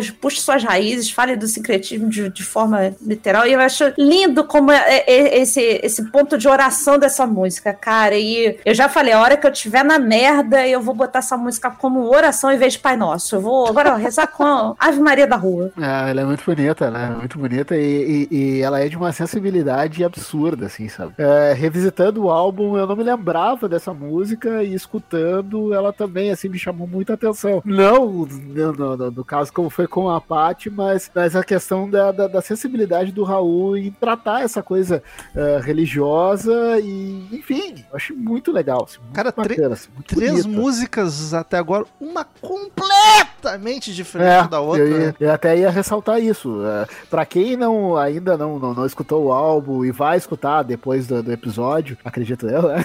É, vai notar que assim, ó, é, é, são as três primeiras, acho que até, enfim, são- boa parte delas são bem diferentes uma das outras. Assim. O Raul ele não poupava esforços em variar ritmos enfim, e afins. Não à toa que, né, até fazendo a pesquisa e tal, esse álbum pra gravadora ele foi bastante custoso no sentido de orquestra, ah, no sentido, enfim, de, de, de estruturação. Pra gravadora não foi muito barato fazer esse álbum também, não. E, e é por isso que eu tava falando que eu fui tão pega desprevenida. Eu não tava esperando uma música tão bonita desse jeito. Não que eu não, não esperasse uma música bonita, que a Pedro já era bonita demais, mas eu não tava esperando com esse poder de, de, de fala, de, de, de toque, de sensibilidade. A hora que ele fala de eh, segura minha mão quando ela fraquejar e não deixa a solidão me assustar. Nossa, eu já tava assim, me, me dá a mão.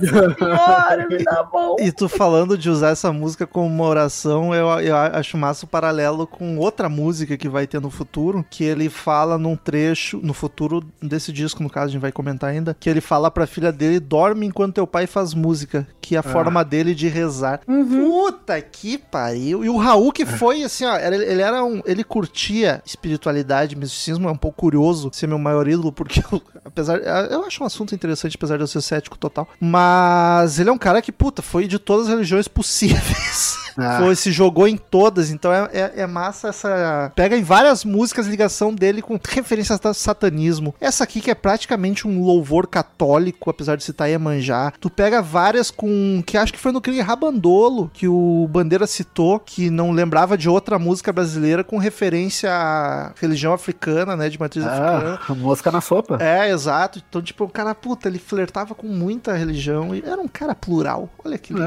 Ah. Mas é, É, isso que era hoje- legal, a, a, a, a experiência dele dentro do- dos diversos. Ele não, fa- não escrevia só por escrever, porque ele já tinha passado pelo negócio todo. Então É. ele sabia o que, que era cada coisa que ele passou. Então, E a gente tá Hoje- falando só de Raul, mas eh, Paulo Coelho compôs tudo junto, tá? sim, Então as sim. letras, o Paulo Coelho tava ali firme e forte Paulo, um ainda. beijo, eu te amo. Eu, eu li muitos seus livros quando era adolescente, adoro. E só, e só pra fechar esse negócio da, da espiritualidade, religiosidade do, do, do Raul, que é muito presente na obra dele. Se vivo estivesse, por exemplo, hoje não me surpreenderia se daqui a pouco ele estivesse cantando até louvor evangélico. Porque Não. Ele, cara, Não, puta, e é fácil. ele não, tranquilamente, sabe? E sem pudor nenhum, sabe? Tranquilamente. Mas essa música eu sinto que pra te gostar dela, tu já tem que ser fã de Raul Seixas ou ter mais de 65 anos. Porque ela é muito um climão gospel católico, assim, é bonita. quadrei da velha, da velha pudica. Porque ela, ela fica grandiosa, mas o- os back da nossa ponta, ela, ela é breguinha um pouco. Ela é Isso que breguinha. eu falei, é uma oração, uma É, música é. Ela não é uma música pra quem, para quem nunca ouviu Raul Seixas, não vai gostar dessa música, a não ser que você, como você disse, seja religioso ou alguma coisa assim. Apesar de, é justamente isso que eu falo, ela é uma oração ao mesmo tempo falando, desmitificando É. toda a questão do endeusamento de Maria, sabe? É é justamente o contrário, Ave Maria da rua, que pode ser qualquer Maria da rua, pode ser a nossa ave, Pai, é- Maria. E é muito bonito ele querer, ele querer se referir a uma mulheres comuns usando o termo Ave Maria da rua. Sim. Puta, isso é uma poesia que morreu nos anos 70, né? O Chico fazia muito isso, que é um troço lindo, falar de um jeito tão simples. O Chico às vezes floreava demais, mas é é uma poesia tão. Eu, eu chamo de poesia de boteco, de bêbado, porque é tão bonito e é tão simples. É simples, é só tu não precisa de muito álcool pra chegar lá. Isso até nem tanto, né? Não, tô brincando. E na metade ainda entra um naipe de metais ali, ó. Um sopro foda, um sax, trombone, sei lá o que que é, que fica lindo. Tem uma, uma orquestração linda na música, cara. É muito Que bonita. Coisa maravilhosa. É uma das últimas músicas do de parceria do Paulo Coelho com ele, né? É. Foi da- das finaleiras ali mesmo dos dois. É, não. Esse, bom, esse disco marca, né? uma, digamos assim, uma pausa nessa parceria deles, né? Voltaria depois, eh, em 78, mas eh, não, não nessa intensidade de, deles praticamente. Não com o mesmo fogo. É, exato, exato. Por isso que eu tô É, falando, então- você tem que bloquear o ex, porque na hora que volta não dá certo.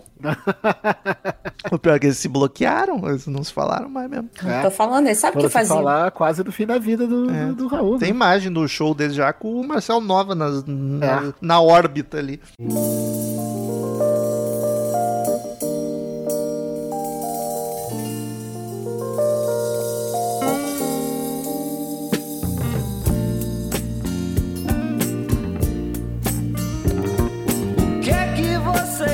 Ser quando você crescer?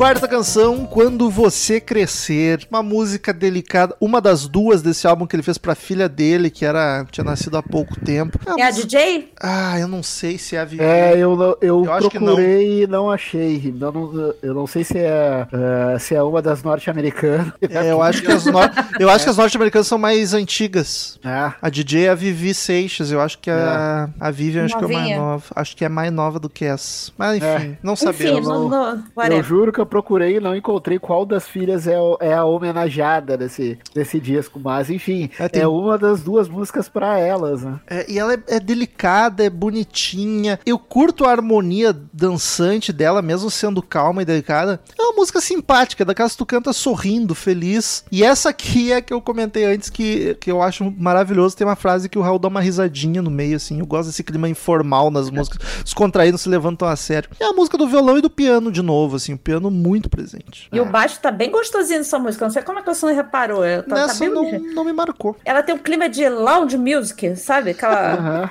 Você ficar esperando ali e tal, ela tá tocando. Quando você crescer. É, não, é, tá, tá me chamando a atenção. O Romulo não tá, não tá dando destaque pro baixo dessa vez. Pô, eu acho que eu tava prestando atenção mais na letra e não. Se eu for ouvir agora que vocês falaram, provavelmente eu vou notar. É o mal do homem. O homem, se ele presta atenção numa coisa, não consegue prestar atenção mais nada. Ah, A mulher, mas- enquanto isso, tá prestando tudo. Tem passarinho cantando bem TV, cagando, gato correndo e ela tá prestando atenção em tudo. É bem nessa. Ah, isso eu invejo, eu confesso.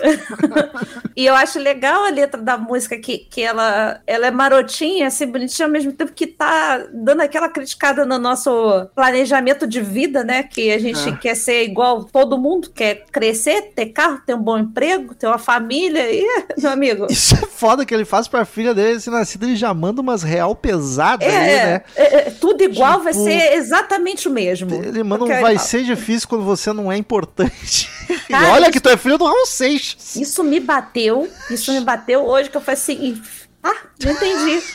De graça é essa aí, Raul. Não entendi isso, Raul, pre- obrigada. Não, não precisava, hein?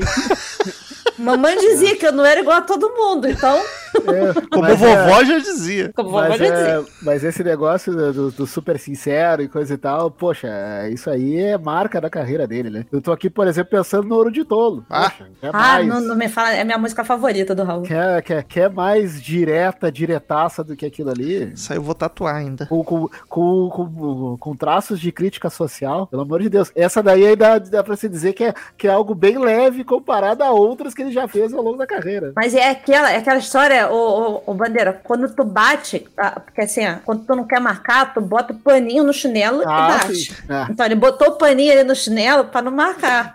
E, aí, veio Isso é de todo nojão, paulada na tua cara. Ele veio com um pedaço de pau.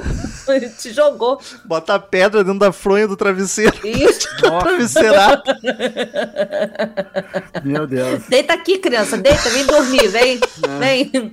Boa noite. Meu Deus.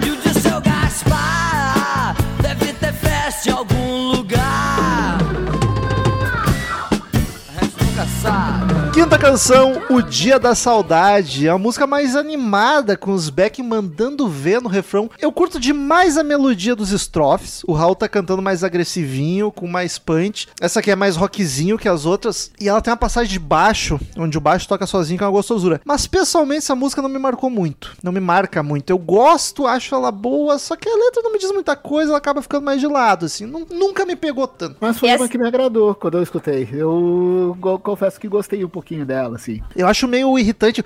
Hoje é feriado, dia É, eu sabia Eu falo Eu que é o corinho Muppets. É. É, mana, mana, tu, tu, tu, tu, tu. Pararara.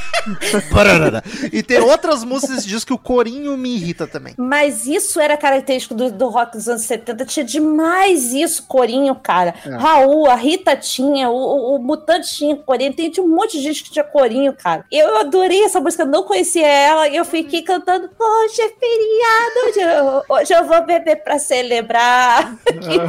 E eu adoro a hora que ele fala: hoje é dia da saudade, do dia de fazer cosca no pé de um dos outros, cara. Isso é muito bom. Eu adoro esse, esse cantar popular, eu amo sabe? O Raul fazia muito isso. A própria. Não tem nada a ver com esse álbum, mas é que eu tô com essa música fresca porque eu ouvi muito essa semana Lua Bonita que eu sei antes. Ele manda um você veve. E aí, se tu vai ver a letra no Spotify, que eu agora não sei se todo mundo sabe, mas Spotify mostra a letra também, é. o- da maioria das músicas. Inclusive, você pode pesquisar a música escrevendo o trecho da letra no Olha! buscar que ele cata a música. Olha aí, aqui tem informação, não sabia disso. E aí, no Spotify tá escrito Veve, entre aspas. Eu amo esse sotaque que foda-se, é isso aí, cara. Vou cantar errado, entre aspas, porque é só regionalismo, assim, mas não é o português correto. E o final dela, ele parece que fica igual aqueles malucos de praça pública, eh, recitando coisa aleatória, cara. Isso é, isso é muito bom. Pianinho serelepe lá.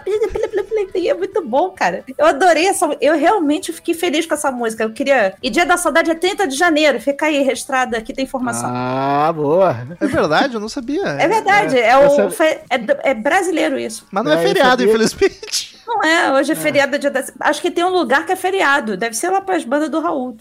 Pode ser, Lá na Bahia, né? Você que é das tinha bandas o- do Raul, por favor, diz se é feriado na sua cidade. Salvador, Raul é de Salvador. Eu sabia que tinha o dia da saudade, mas não sabia o dia. 30 O de dia- janeiro. 30 de janeiro. Mas tem dia de tudo, todo dia. Hoje é dia de alguma coisa, com certeza. Tem dia da Patrícia. Todo dia. se agora pra fazer sucesso, pra vender disco de protesto, todo mundo tem que reclamar. Eu vou tirar meu pé da estrada e vou entrar também nessa jogada. E vamos ver agora quem é que vai aguentar. Porque eu fui o primeiro e já passou tanto janeiro. Mas se todos gostam, eu vou voltar. Viramos o disco, vamos pro lado B, sexta canção. Eu também vou reclamar. Ah, E aqui é um capítulo à parte que nós vamos ter que conversar, porque que obra-prima. Puta que pariu. Eu li, isso é aí não é minha experiência com Raul Seixas, porque eu diria que ela é bem lá do B. Mas eu li que é uma das mais famosas. Eu não sei como que essa música ficou famosa e fico feliz, porque é uma música sem refrão, é meio que a faroeste caboclo do Raul Seixas. Ela é curta, né? Ela tem 3 minutos e pouco, mas ela é sem refrão, é só assim, ó, rap. Você tem melodia, tá? Não é falado, mas não tem. A estrutura dela é letra corrida, tá ligado? Eu não imaginei que ela fosse ser tão famosa, mas cara, é um countryzinho tão foda, porque assim, mesmo ela não tendo refrão, mesmo ela sendo uma letra corrida, ela consegue ser gostosa de ouvir, consegue ser melodiosa. Pra mim é impossível ouvir sem cantar junto. E a letra é todo um rolê à parte que a gente fala depois que os nossos amigos falam na música. ela Ah. tocou, cara, no Fantástico. O clipe dela passou no Fantástico, clipe, pra tu né? ver a popularidade dela. E assim, ela tocou na época que foi lançado, e eu lembro de eu pequena, porque o Fantástico passava clipes aleatoriamente no final do, do coisa, de ver o clipe no Fantástico. E a mãe, a mãe adorava o, o clipe, é, porque era todo lúdico, né? O, o- É o Raul com violão num chroma key. Isso, a mãe adorava Bagaceiro. aquilo. A mãe adorava aquilo, ela achava ele um pão, mas enfim. E eu me. rep- Essa música me representa tanto, cara, mas tanto, porque eu tenho tanta coisa pra reclamar, eu reclamo tanto a minha vida inteira. Às vezes eu fico assim, puta que pariu, para de reclamar, sabe? E, e eu acho tão foda como é justamente isso que você falou. Não tem refrão, não tem. é- é- A, a métrica dela é só isso, ele falando, recitando o troço todo. E mais uma vez, vou aqui. Já vou mudar meu destaque. O destaque é o Raul cantando, que eu, eu adoro ele falando e passa a vista no jornal. Eu amo adoro isso. falsetinho que ele dá. Eu amo isso, eu amo isso, gente. É muito bom, cara. Eu adoro essa música, é a minha favorita do álbum, que diga-se. Cara, ela foi minha favorita do Raul por muito tempo. Ela é minha segunda música favorita do Raul. É, eu confesso que tá no meu top 5 tranquilamente. Porque essa música ela tem tudo, né? Ela tem ironia, ela tem recado, ela tem indireta, tem recado direto. E o Raul representa essa música muito bem, assim. É, é- é muito legal, assim. Eu confesso que gosto muito dessa música. Eu descobri ela meio que por acaso, assim. é. Ela tocava na Rádio Continental aqui de Porto Alegre, que é uma rádio que só toca música, não tem é, notícia, não tem nada e coisa e tal. E aí, volta e meia, essa música tocava, foi assim que eu descobri ela. E o título dela, eu também vou reclamar, é muito legal, porque tu fica pensando assim, ó, cara. É bem o que a Paty falou agora. Todo mundo reclama. Eu sou o que reclama o dia inteiro. Mesmo trancado no quarto, trabalhando e fazendo. Agora, daqui duas semanas, graças a Deus, eu vou sair do home office, né? Então, eu acho que eu vou reclamar um pouco menos. Ou vou reclamar do trânsito. ou Vai reclamar reclamar, do- Vai, vai voltar, vou vai reclamar, é pior ainda. é, então, eu, tipo, eu fiquei pensando, não, eu também vou reclamar, sabe? E, e é isso, assim. E reclamar é um direito, assim, ó. A é um direito do ser, do É de ser humano. graça. É de graça, sabe? É de graça. E nessa música ele manda de recado pra todo mundo, né? Isso que é o mais legal, assim. E o pior é que nessa época, pra vender disco de sucesso, também tinha que reclamar. É, exato. Essa música é uma, cara, que se eu começar, eu sei de cor, eu vou até o fim declamando. assim.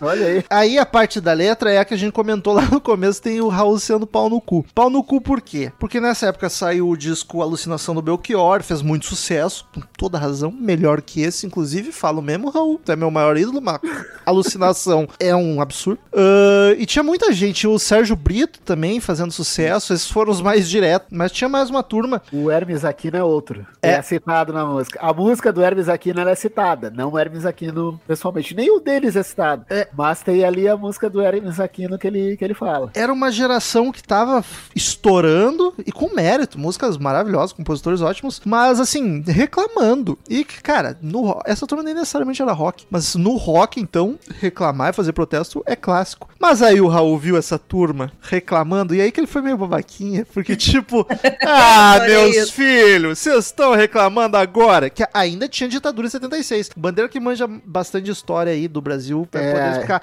Mas já era mais tranquilo, né? Não era tapa na cara violentaço, assim. Não era aí cinco. Mais ou menos, mais ou menos. Já era o período Geisel, já tinha acabado o período Médici, que foi o período, digamos assim, o mais, ah, mais Sangrento, assassino, né? sangrento, de perseguições, de prisões arbitrárias, ah, aquela coisa de tu tá, ah, de te chamarem pra fazer um negocinho em Brasília e os caras invadirem a tua casa em São Paulo, que foi o que aconteceu com o Raul e Paulo Coelho. Já era o período Geisel, já não tinha tanto. Mas ainda era período de, ah, de SNI, Serviço Nacional de Informações, onde eles né, tinham a ficha corrida de Deus e o mundo, e a censura ainda tava, ainda tava pegando. Então o Raul ficou visivelmente incomodado com essa turminha que fez a sua música de protesto, ah, no sentido de, ah, de mandar recados pro governo de forma indireta, enquanto que ele, quando mandou fora da. disse mesmo o que tinha para dizer, teve que ir embora para não, né? Para não ser mais um da, da, da lista dos mortos da época, ou algo assim nesse sentido.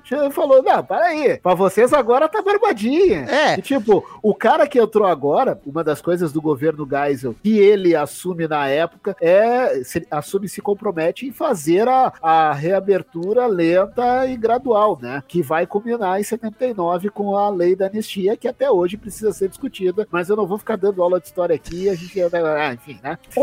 O Raul mandou um no meu tempo. É, ele foi Então, babaquinha é por isso, porque a turma tava protestando. Que bom, cara, vamos lá. Hoje não tem, não tem ditadura e deviam estar, puta, sentando pau nesse governo, todos os artistas. É, muitos estão, mas tinha que não só no Twitter, musicalmente. Vamos fazer umas obras foda, gente. Beijo, Mas- Dead Fish, que faz isso e ouçam Dead Fish. É, mas o hardcore, Ah. o hardcore vive disso. Não dá nem pra Ah, pensar em tenho- criticar. Tem muito mérito que essa turma tá fazendo. Só que daí ele veio, ah, gente, se fuder, no meu tempo que era difícil, me mandaram embora do país. Vocês, ah. E aí ele vem com. Porque eu fui o primeiro, já passou tanto janeiro. Mas se todos querem, eu vou voltar. E aí ele vem pra reclamar também. E aí ele cutuca e critica Belchior, o Sérgio Brito, o outro que o Bandeira citou, que eu esqueci o nome já agora de Vamos novo. aqui, né? Hermes Aquino. E é, mas assim, é uma letra muito boa. Se tu não tá ligado no contexto, tu pega uma coisa ou outra e já acha massa, porque ele faz várias coisas, tipo, de ler o jornal, e aí tem, tipo, puta, a verdade no universo e a prestação que vai vencer. Tipo, o jornal relatando coisas grandiosas, mas tipo, cara, não tem nem galinha no meu quintal. Já tem umas críticas mais simples, e tu sabendo o contexto de toda a época, da música, das músicas que estavam fazendo sucesso, dele ligar o rádio e ouvir um chato gritando nos ouvidos para Sérgio descer. Cara, ele foi muito pau no cu, mas foi gênio. Fez uma obra-prima da música, cara. Parabéns. Olha, tomar no cu. Não, Não, tem o nome de ninguém, cara. E ao mesmo tempo tem o nome de todo mundo. É, cara. aí- Isso é muito foda. A mais direta é. Para o Mundo que agradecer, que remete logo, só que o Sérgio Brito não é tão conhecido, mas o. E o rapaz É, latino-americano. eu também né? sou só mais um rapaz latino-americano que também sabe se É, ainda lamentar. assim é tão, é tão É muito genial bom. que é tão genial que os atingidos, digamos assim, os que receberam a letra do Raul, eles não se incomodaram, eu digo no sentido de, né, o Sérgio Brito depois fez uma música que ele responde, coisa e tal, mas responde num tom mais debochado, enfim, mas o Hermes Aquino e o Belchior, eles não responderam, vira a vida, sabe? Então é, eu acho essa letra também de uma genialidade absurda, assim. e foi o que eu disse, é, assim, ó, tá no meu top 5 do Raul, tranquilamente. Ponto alto do disco, fácil, fácil. Ah, tranquilo. Ok. É, isso aí. Entre vem correndo para mim. Meu princípio já chegou ao fim. O que me resta agora é o seu amor. Traga sua bola de cristal e aquele incenso do Nepal que você transou num camelô.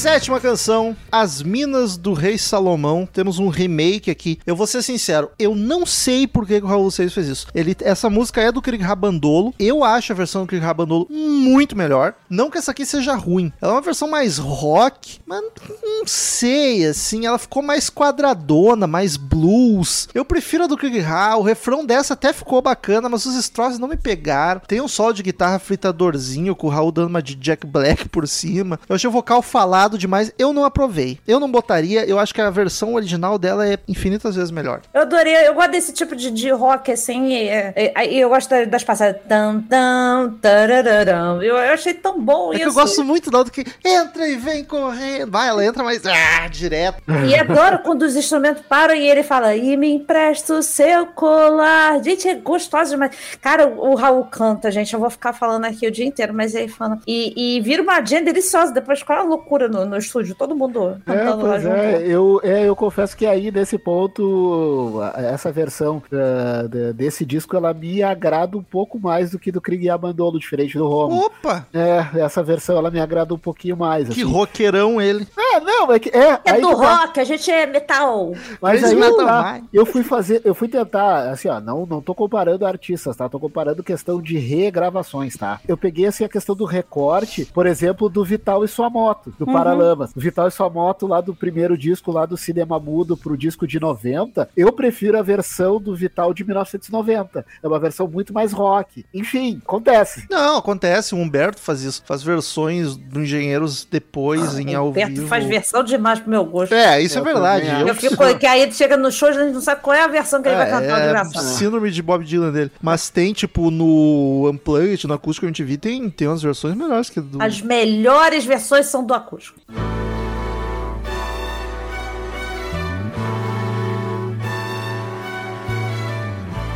No momento que eu ia partir, eu resolvi voltar.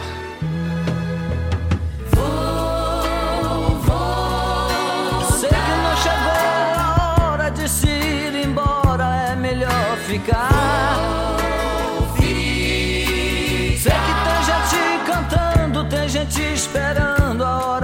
chegar.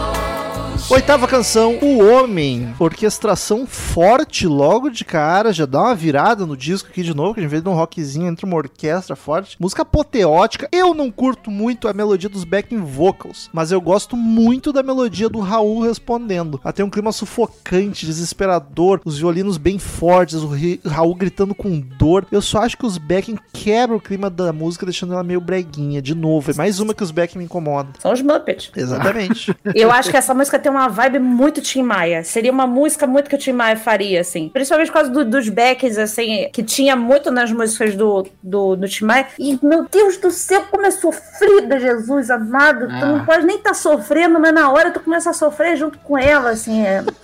É, eu confesso que foi o que me incomodou um pouco, assim. Eu não, não gostei muito dessa, dessa música. Mas tem essa vibe Tim Maia mesmo, bem lembrado. E que era algo que, né, era marca registrada do Tim Maia, né? Ter a questão dos back vocals na música. Mas isso começou dos anos 80 em diante, né? Na carreira do Tim. Ficou mais tipo, forte. hoje é o dia de Santo É. Reis. Aí tá todo aquele back vocalzinho lá. Tá. Mas o dos anos 80 que ficou mais, assim. Tinha, claro, por exemplo, o, o álbum homônimo do Tim Maia é de 71, que tem, que tem a Festa do Santo Reis, eh, e outras músicas também tinha os backs, a orquestração, toda aquela coisa, enfim. Mas que depois, no, no meio dos anos 70, ele dá uma. Não abandonada, mas ele deixa um pouquinho de lado. Até ir pra, pra questão da Black Music, por exemplo. Mas a orquestração dessa música é linda. Tu pode- É. se- Eu acho que ela seria 10 se tivessem tirado os Muppets da, da música. Assim. ah, verdade. Ia ficar linda, porque o, o, o Raul, nossa, toda a parte dele é tão sofrida, tão melancólica. Fala, Ah, dá um abraço nele, cara, calma, calma. Vai ficar tudo bem. E é tão lindo que fala do ciclo da vida, né? E, e- e, ó, quando uma estrela brilha no céu, a outra apagou. Então a gente fala justamente disso, né? Para uma criança nascer, uma pessoa morreu. Não necessariamente precisa disso, mas acontece. Então é muito bonita a letra da música, mas esse backzinho dá uma preguiçinha da música. Rodando, ok. Ro- Rodando não, rodando. César, como é que você tá fazendo o balanço? Aurinho. Isso. A turma do Jackson do Pandeiro. Aí, isso aí. Vamos lá. Meus amigos, essa noite eu tive uma alucinação. Sonhei com um bando de número invadindo meu sertão. Vi tanta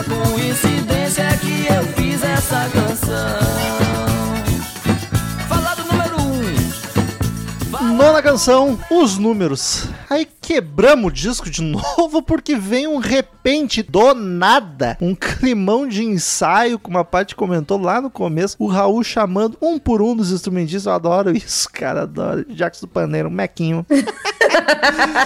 Eu amo esse clima de improviso. A música é bestinha, é um repente falando sobre alguns números, suas simbologias, mas eu acho ela divertidíssima e gostosinha. Eu adorei forró. essa música. Eu adorei essa música. Essa é aquela música que tu, cara, assim, ó, tu pode botar na faxina em casa. Tu arrasta o sofá e, enfim, vai com a vassoura mesmo. Achei divertidíssimo. Eu adorei essa música. Eu gostei mesmo. É muito bom. Ela tinha, como a Paty comentou que as coletâneas do Raul eram uma maluquice, ela tinha na minha coletânea, na que eu aprendi a gostar de vocês por causa de uma coletânea, e tinha ela largada no meio ali. Ah, eu super gostei dessa música. E tanto é que quando eu escutei ah, o disco, eu acho que eu repeti ela umas duas vezes, confesso. É muito delicinha, cara. Cara, Tem, uma, tem duas coisas que tocam e me deixam animada demais. porque Eu, eu sou muito fã de samba, eu amo samba. Eu sou carioca, não quer dizer que isso seja uma regra, mas eu amo samba. E o forró, quando toca, é impossível tu ficar triste ou parado de algum jeito. Tu, tu mexe, dá uma mexidinha nos ombrinhos, assim, pelo menos. Dá aquela.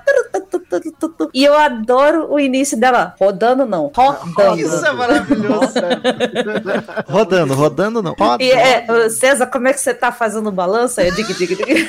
muito bom, cara, é muito bom. Cara, é muito boa. Eu, é divertidíssima essa música. É, é o ponto alto do álbum, é um dos pontos altos do álbum, porque ele é uma delícia, cara. O, o Aurinho, Aurinho, eu Aurinho. adoro. Aí que vem Aurinho Jackson do pandeiro. Muito Meus bom. amigos, essa noite. Cara, é bom Cara, é demais maravilhoso. essa música. Dá vontade de sair dançando pela casa, gente. É Eu- muito bom. E eu gosto que ele chama os estrofes. Número 1. Um. Vou falar do número 12. Vou falar do número 12. E ele aqui deixa o sotaque É, dele divertidíssimo. ficar no- Ah, na total. potência máxima, assim. É muito bom, cara. Ela é a música, talvez das mais, mais bobinha e singela, mas é tão divertida e gostosinha que é maravilhosa. acho que isso que é legal, cara. A, quando a música ela é simples, mas funciona de um jeito assim absurdo. E ela funciona. Mas é por quê? Porque é o ritmo, é o forró. Ah. O forró é alegre, ele te faz ficar feliz, cara. Claro que tem forró triste também. Fica aí, Luiz Gonzaga aí na.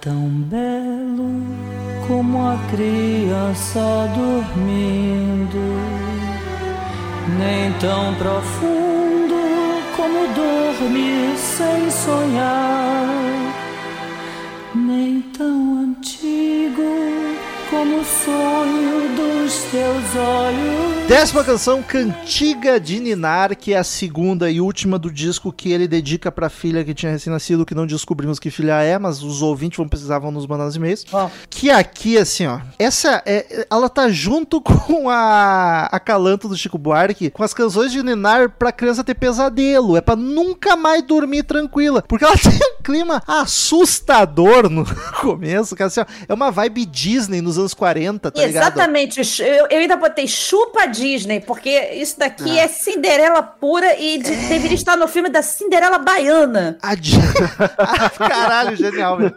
A Disney, no- nos filmes mais antigos, ela tinha um negócio que era bonito, só que era uma melancolia tão dark, tão deprê, que dava uma angústia. E essa música do Raul, cara, aquele Beck gritando no começo, a orquestração, o piano, nossa, eu, eu tenho vontade de morrer ouvindo essa música. Ela é né? linda, mas ela é muito perturbadora. Se Quando eu tiver um filho, É. eu não vou botar ele pra dormir com isso, pelo amor música de de Deus. ninar, a criança vai ter um pesadelo pior da vida. Quando o Raul começa a cantar, ela dá uma acalmada, que ele vem com a voz de veludo. Cara, isso é muito ruim. É muito ruim, não. É muito. É ruim de se ouvir, mas. Não, é ruim. A sensação é ruim. É, não é. É. bom. É bom musicalmente, mas não é bom de ouvir, não. Ah, Eu não gostei, confesso. É, o, o violino embalando lentamente a melodia. É a letra é muito bonita, vale a pena prestar atenção na letra. Mas assim, cara, é o Raul e o Chico Buarque, espero que as esposas que tenham ninado as crianças, porque se deixou pros pais, olha. Coitados. Tô contigo nessa. Ela é né? Tim Mas eu, acho, Burton. Mas eu acho bonito quando ele fala é, que acho que você já citou até essa parte, todos os sonhos na realidade são verdade se eu puder cantar. E aí da outra parte que ele fala, eu lutei, mas perdi a guerra e só posso te dar meu nome. Então deve ter alguma coisa aí do Raul com essa filha que ele só deu o nome pra ela. Deve, deve ter tido que abandonou a criança aí, Ah, só deu o mas- nome dele, só deu o sobrenome do Mas, Seixas. ma- mas foi meio assim mesmo, acho que Silva. com todas. A, a, a Vivi acho que foi a que ainda teve mais contato. Mas era nova quando ele morreu também. Eu acho aí- uma música boa, mas é difícil, cara. É, é, então. E aí, até eu me lembrei da. É a mãe do Bambi morrendo, tá ligado? É essa vibe. Tu Nossa! lembrou, tu lembrou da Calanto e eu quase confundi com Valsinha, mas era Ah, Calanto. Val, Valsinha é linda. E aí eu fiquei pensando, cara, é, é- é- remete, claro, mal e mal comparando, com uma do Chico, eu não lembrava o nome, tu lembrou É. que era Calanto, né? Enfim, Que o é Chico uma vibe, fala, é melhor é não uma- acordar, caralho. Tu que tua filha É. me- mas Gente, é- como assim? mas é uma vibe muito parecida. Nossa, meu Deus do céu. Essa é eu- pior ainda. Consegue ser pior ainda. Não, e ele ainda fala assim: quando você chora, você chora quando tem fome, mas logo vem uma mamadeira. É. Amanhã, se você chorar, vai chorar a tua vida inteira. Jesus, cara, criança Mano, chora. se eu sou esposa, ele me veio e É o Daniel filho. Fiz dele. música pro meu filho, mas eu mando a merda, vai te fuder. né? Minha filha nunca vai ouvir essa merda.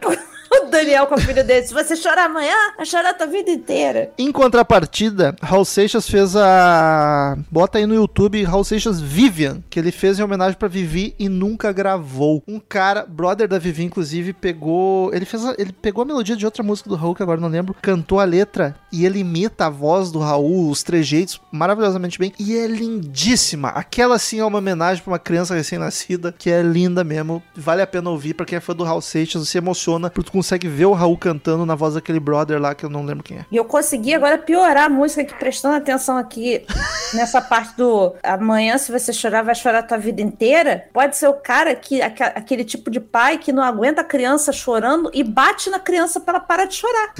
Então ele podia ser um pai violento. É aquela criança que se, se machucar, chegar em casa vai apanhar. Apanha, então assim, piorou. Mas ainda agora a música Raul, meu filho, olha, é péssima escolha.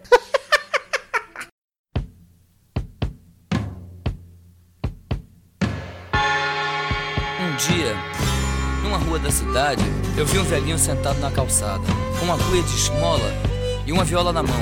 O povo parou para ouvir. Ele agradeceu as moedas e cantou essa música que contava uma história, que era mais ou menos assim. Eu nasci há 10 mil anos atrás. E não tem nada nesse mundo que eu não saiba demais. É, eu nasci há 10 mil anos atrás. Última canção do disco, décima primeira, homononô... Não é homononônima, é anônima. É só um pedacinho. Eu nasci há 10 mil anos atrás, a mais famosa do álbum. O título que é em português. Eu meio que não aguento mais. Mas ela é foda. É pra cantar junto a plenos pulmões. A letra é massa pra cacete. Ela é uma versão de I Was Born About Thousand 10,000 Years Ago do Elvis, mas ela é uma música popular de domínio público, só que ele fez a da versão do Elvis, né? Só que a versão do Elvis é daquela fase gospel dele, que só fala da Bíblia, o Raul e o Paulo deixaram ela mais abrangente. Mas a, letra não tem nada de. de... Tuctitinha, assim, mas Eu é não pouco. sabia que era a versão, olha aí. Tô, É, tô do-. Essa é O uma álbum que eu demorei a descobrir também que era do Elvis, mas assim, não é a composição do Elvis, tá? Porque o Elvis não compunha É. porra nenhuma. É tipo Mas- parabéns pra você. É, tipo isso. Tipo a Whiskey in the Jar também, que, ah, Metallica, não, é do Tim Lizzy, música não. folclórica. É, do- é, tipo isso. Mas ela tá no do, do disco do Elvis de 72. Eu não vou me lembrar o, tit, o título, o nome do álbum, mas é, do. O ano eu sei que é de. Devia ser Elvis. 72. É, possivelmente. Só que o Elvis só fala da Bíblia. O Raul e o Paulo mudaram, deixaram ela mais bacana. E, cara, essa música tem um puta punch. Ela vai ficando cada vez mais grandiosa. É boa pra encerrar não só o disco, como um show, porque ela é meio apoteótica, assim. E essa aqui, como eu já comentei, eu nunca tinha reparado no baixo dela. E ele é bem bacana. Ele não é tão simples, ele dá umas floreadas, assim. No final ainda rola um momento meio culto, que é só bateria e vocal com o corpo, pra depois voltar a música com tudo. Linda, não aguento mais. Nota 10. Mas é aquele tipo de música que é igual a todo clássico que, que você já escutou demais, que quando tu fica um tempão sem ouvir, na hora que tu ouve, tu fala assim, uau, como é foda, Uhum. né, cara? Como é maravilhosa. E isso aconteceu hoje. Fazia tempos que eu não ouvia essa música, porque realmente encheu o saco de todas as maneiras possíveis. E aí, ouvindo hoje, prestando atenção em tudo, é, é, é tudo muito foda. O baixo tá bochechudo num nível, mas num nível. Tá tão um bom. dia, numa rua da cidade. E, um e- eu gosto quando ele começa que é, que ela começa com ele recitando e o bumbo fica batendo tum tum tum e de Vai repente preparando. ela dá uma acelerada cara é muito gostosa e aí quando termina e pra quem provar que eu tô mentindo eu tiro o meu chapéu é muito bom porque você fala assim o cara contou um monte de mentira Ah, se e tu como é que provar, prova E parabéns. aí, prova aí que eu fiz isso. É maravilhoso, cara. É, Ah. é genial. É uma letra genial. Essas músicas, quando são hinos que a gente já ouviu tanto, a gente acaba ouvindo meio no automático, né? Aí se Sim. tu parar pra prestar atenção, tu nota por que, que elas viraram clássico. Eu não tenho muito o que acrescentar, porque a Paty, ela sintetizou perfeitamente a música. Não, é isso, sabe? Ela é genial. É uma música, assim, que pra encerrar um disco, ela é perfeita. Um show, então, nem se fala. É, lindíssima e com vários elementos. É, tem é, história, tem, assim, ó, muita coisa bacana. Tem mentirada também. Mentirada, ótimo. é, é, é sensacional, assim. Eu confesso que eu adoro essa música. assim. E foi o single desse disco, né? Foi É. o, né? é, do- da- até na, na história da, da- da gravação desse disco, essa música ela veio antes num, num, num LPzinho, enfim, num, num cassete, seja lá o que for, como é que era na época, agora não vou me lembrar. EP. Ah, é, EP. Era, era, era um disquinho o single, menorzinho, o assim. single era isso aí, era um disquinho metade de uma coisa que vinha uma música em cada lado e era. E aí, essa foi essa música ela foi gravada entre maio e junho de 76. Ela veio antes do disco. E aí foi a música de trabalho. Eu adoro essa música. É, Ela toca na rádio ainda, por sinal. Até eu falei há pouco da Rádio Continental. É uma das poucas do Raul. Acho que junto essa, acho que junto com Tente Outra Vez. Tem mais uma outra, acho que Guita. Essas três tocam nessa rádio. Então, enfim, é uma música que, sei lá, ela é maravilhosa. Tanto ela veio antes que nessa entrevista que a parte comentamos com o Sérgio Mota, o Raul tá falando sobre o disco que vai sair. E o Sérgio Mota já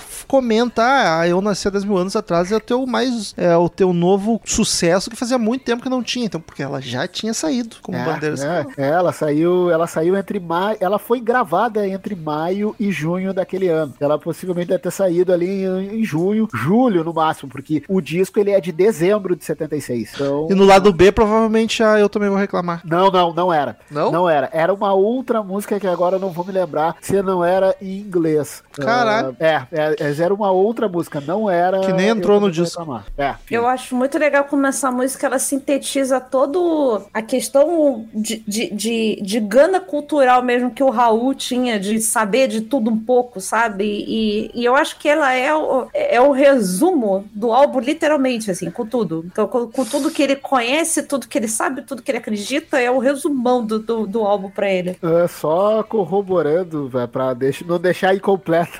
É, no caso, o EP, ele saiu em junho de 76, de fato, né? E a música do lado B desse EP era Love is Mad, que não entrou no disco. E mais um outro detalhezinho, até, enfim, agora fazendo essa, essa busca rápida aqui, essa música do Eu Nasci há 10 mil anos atrás, é, ela entrou no Globo de Ouro, e o Globo de Ouro, pra quem não lembra, enfim, não era da época, era o programa que a Globo tinha, que tocava as 10 músicas mais tocadas no rádio. Era o Disque na- MTV da Globo. Exato, da, da- na- naquela semana ou naquele mês ou algo assim. E aí essa música entrou no Globo de Ouro por duas ou três vezes, agora não vou me lembrar. ah, sinal de que, né, ela foi estouradaça. Queridos ouvintes, todo episódio de álbum, cada um dos podcasters apresenta uma de 0 a 10 caveirinhas do Crazy Metal Mind pro disco. Depois a gente soma, divide e faz a média pra ver a nota que o Crazy Metal Mind deu para o álbum. Começa sempre com mais suspeito, vou eu, não quero nem saber. Talvez seja meu disco favorito do Raul, pelo número de músicas que eu gosto muito. Mas eu tenho ciência que eu não, não, não acho o disco perfeito. Ele tem umas escorregadas pra mim, umas músicas que não me pegam muito, ou às vezes um trecho da música que até acho um pouco chatinho, mas ainda assim não acho nada ruim. Ele é um álbum que eu consigo ouvir de boaça inteiro. Eu tenho certeza que eu consigo ouvir de boaça inteiro porque eu sou muito fã de Raul. Tem músicas aqui que eu acho que se não fosse do Raul, fosse de outro artista, eu ia, eu ia incomodar mais. Então eu, eu sei que minha suspeitice está falando. Mas de 11 músicas, onde a maioria eu acho obras-primas, mas não tem como dar uma nota baixa. Eu dou um 9 com tranquilidade. Pati Giovanetti. E tu se achava mais suspeito? De Raul eu sei que eu sou, mas desse álbum não necessariamente. Cara, eu fiquei muito feliz ouvindo esse álbum hoje e assim, me perguntei por que que eu nunca tinha ouvido o álbum. Olha que Apesar de conhecer um monte de música, eu até comentei com você que eu conhecia, sei lá, um- um- umas 4, 5 músicas do álbum, já tinha ouvido pelo menos algum refrão da- dele, né? Mas é por causa dessas coletâneas malucas que aparece 50 e 50 em casa. E eu fiquei muito feliz e eu, eu sempre dou um peso maior na nota quando uma música me faz, me toca o coração de um jeito que me faz chorar, assim, que É, Eu tive que fazer isso no Mutantes. Eu nem achei o disco, mas eu chorei ouvindo uma música pela primeira vez. Eu tive que dar 10. E aí foi um negócio maluco e eu não vou, não, não vou dar 10, já, já digo assim, desculpa, não vou dar 10, mas eu dou um 9,5 muito bonito pra esse álbum, porque, cara, foi uma coisa tão gostosa e eu fiquei tão feliz com o Dia da Saudade que me deixou tão alegre com cosca no pé dos outros, que esse mesmo cosca no pé dos outros. Cosca é maravilhoso. Costa, eu nunca vou mais esquecer do, esquecer do Costa e do nosso forrozão, que amanhã vou estar eu lavando o banheiro escutando essa música. E rodando não, rodando. Rodando, Rodando, rodando. E eu vou chamar Não. Jackson do Pandeiro. Ah, Flávio Bandeira, de 0 a 10. Como eu disse no início do podcast, ele não é o álbum, talvez, do- dos meus preferidos do Raul e tal, mas tem muita música que eu acho sensacional. Ah, os números foi a que me pegou, assim como o Dia da Saudade foi a que bateu na, na, na parte, os números foi a música que eu adorei. Escutei mais de uma vez, por sinal. Ah, eu nasci há 10 mil anos atrás, foi aquilo que eu falei antes, que é uma música maravilhosa, do início ao fim. E aí tu, tu, tu pega o contexto da época, eh, tu vê, na- naquele ano tinha, ah, tinha uma alucinação, tinha as músicas do Cartola fazendo sucesso, ah, como eu falei ali antes, tinha o primeiro álbum do Guilherme Arantes também, que é bem bom. Ah, cara, eu não vou dar 10, tá? Eu vou dar 9,8. Eu só não vou dar 10, porque as músicas de Niná, da, da, da, que Nossa, filha, insuportável aquela música, não, gente. são, é, não são terríveis. Senão eu teria dado 10. Mas, cara, 9,8. O, o Romulo se achou suspeito. Eu achei que ia ser mais suspeito. E o Bandeira veio e falou assim: toma. Não, mas eu sou suspeito com o Raul. Eu vou dizer, eu acho que eu não Mandou, dou falando do 10. álbum. Eu acho que eu não dou 10 pra nenhum disco do Raul Seixas. Eu, Ah. dou, eu dou 10 pra carreira dele, é meu artista favorito, mas como disco, eu acho que ele não tem nenhum que. Não Sim. tem uma alucinação. Cutuquei! eu nem ele lembro. tá se sentindo muito cutucado. Eu- é. ele tá. Eu nem lembro se eu dei 10 pra alucinação, mas se não dei, deveria. Mas enfim, o disco termina com a média 9,4. Será que foi a nota mais alta pro Raul? É possível, vamos descobrir. Não sei. O Porquê os Sinos Dobram foi com 9,2. Caralho, esse disco eu nem acho grande coisa. Né, que é o favorito do Marcel. Aí o Guita ficou com 9,5. Tá Ah. justo, tá justo. E o Krieg Rabandou ficou com 8,5. E agora 9,4. Não, tá, tá. Faz sentido, faz sentido. Queridos ouvintes, vamos pros e-mails. Return to sender. Return to sender. I gave a letter to the postman. He put it in his sack. Então, queridos ouvintes, quem quiser mandar e-mail pra gente, clique em contato no canto superior direito do site, ou mande e-mail direto para crazymetalmind, arroba crazymetalmind.com, que a gente lê no ar na semana que vem. Sigam nas redes sociais, arroba crazymetalmind, arroba ezerhard, arroba romuloconze, arroba pati giovanetti, giovanetti com dois T's, arroba bandeira flávio. Daniel tá aqui, veio aqui depois de ser pai. Eu vim passar aqui pra dar uma. uma gravar um e-mail. Gostou do disco do Raul? Achei bom pra caralho. É mesmo. Raul é maravilhoso. Primeiro e-mail da semana, Dani Boy. Que é o famoso Matheus Souza, que diz aqui: bo- esse é curtinho, maravilhoso. Mais uma sugestão sendo chato. Seja chato. Olá, sabendo que vocês curtem hard rock farofa, pergunto, já escutaram o disco Up From The Ashes do Do Don Dolken? Não. Caso não tenham ouvido, dei uma chance e cogitem a possibilidade de um programa sobre ele. É só entrar no padrim.com.br, apadrinhar o conhecimento mais, torcer para ser sorteado e escolher o assunto. Tá bom, não vou nem falar mais nada. É isso aí. Patrícia, é isso? Eu mesma, do e-mail do E esse é bom. Vinícius, The Fanfic Guy Ah, a velha história do menino e o lobo é foda. Salve, salve, mil e salves pra família CMM, pra todos os padrinhos que não pararam de enviar mensagem no grupo, mesmo com o WhatsApp fora do ar. Escreva este e-mail às 3h49 da manhã, horário em que meu WhatsApp destravou por causa desses serelepes. Direto das areias sujas de Santos, eu, Gralinha, venho mais uma vez chutar cachorro morto e compartilhar uma história mirabolante em paralelo ao último episódio, que foi o terceiro melhor de todos do podcast. Primeiro, com certeza, o do Quadras. Segundo que a Paty faz toda a audiência chorar junto com ela sobre Pearl É o Ah, Gigaton. obrigada. É o- Ele tá se referindo ao episódio de De bandas, né? O Glamour e Desgraça ter banda 2. Isso. Tá muito bom esse episódio mesmo. Cara, quanta história foda que foi contada no episódio anterior. Ia comentar sobre, mas prefiro encorajar você, ouvinte não ortodoxo, que teve a ousadia de pular o último episódio. Esse, cara, o, o ouvinte que, não, que pulou o último episódio não tá nem ouvindo esses e-mails. É bem. verdade. Aqui em Santos é bem complicado formar banda, mas em um dia de 2018,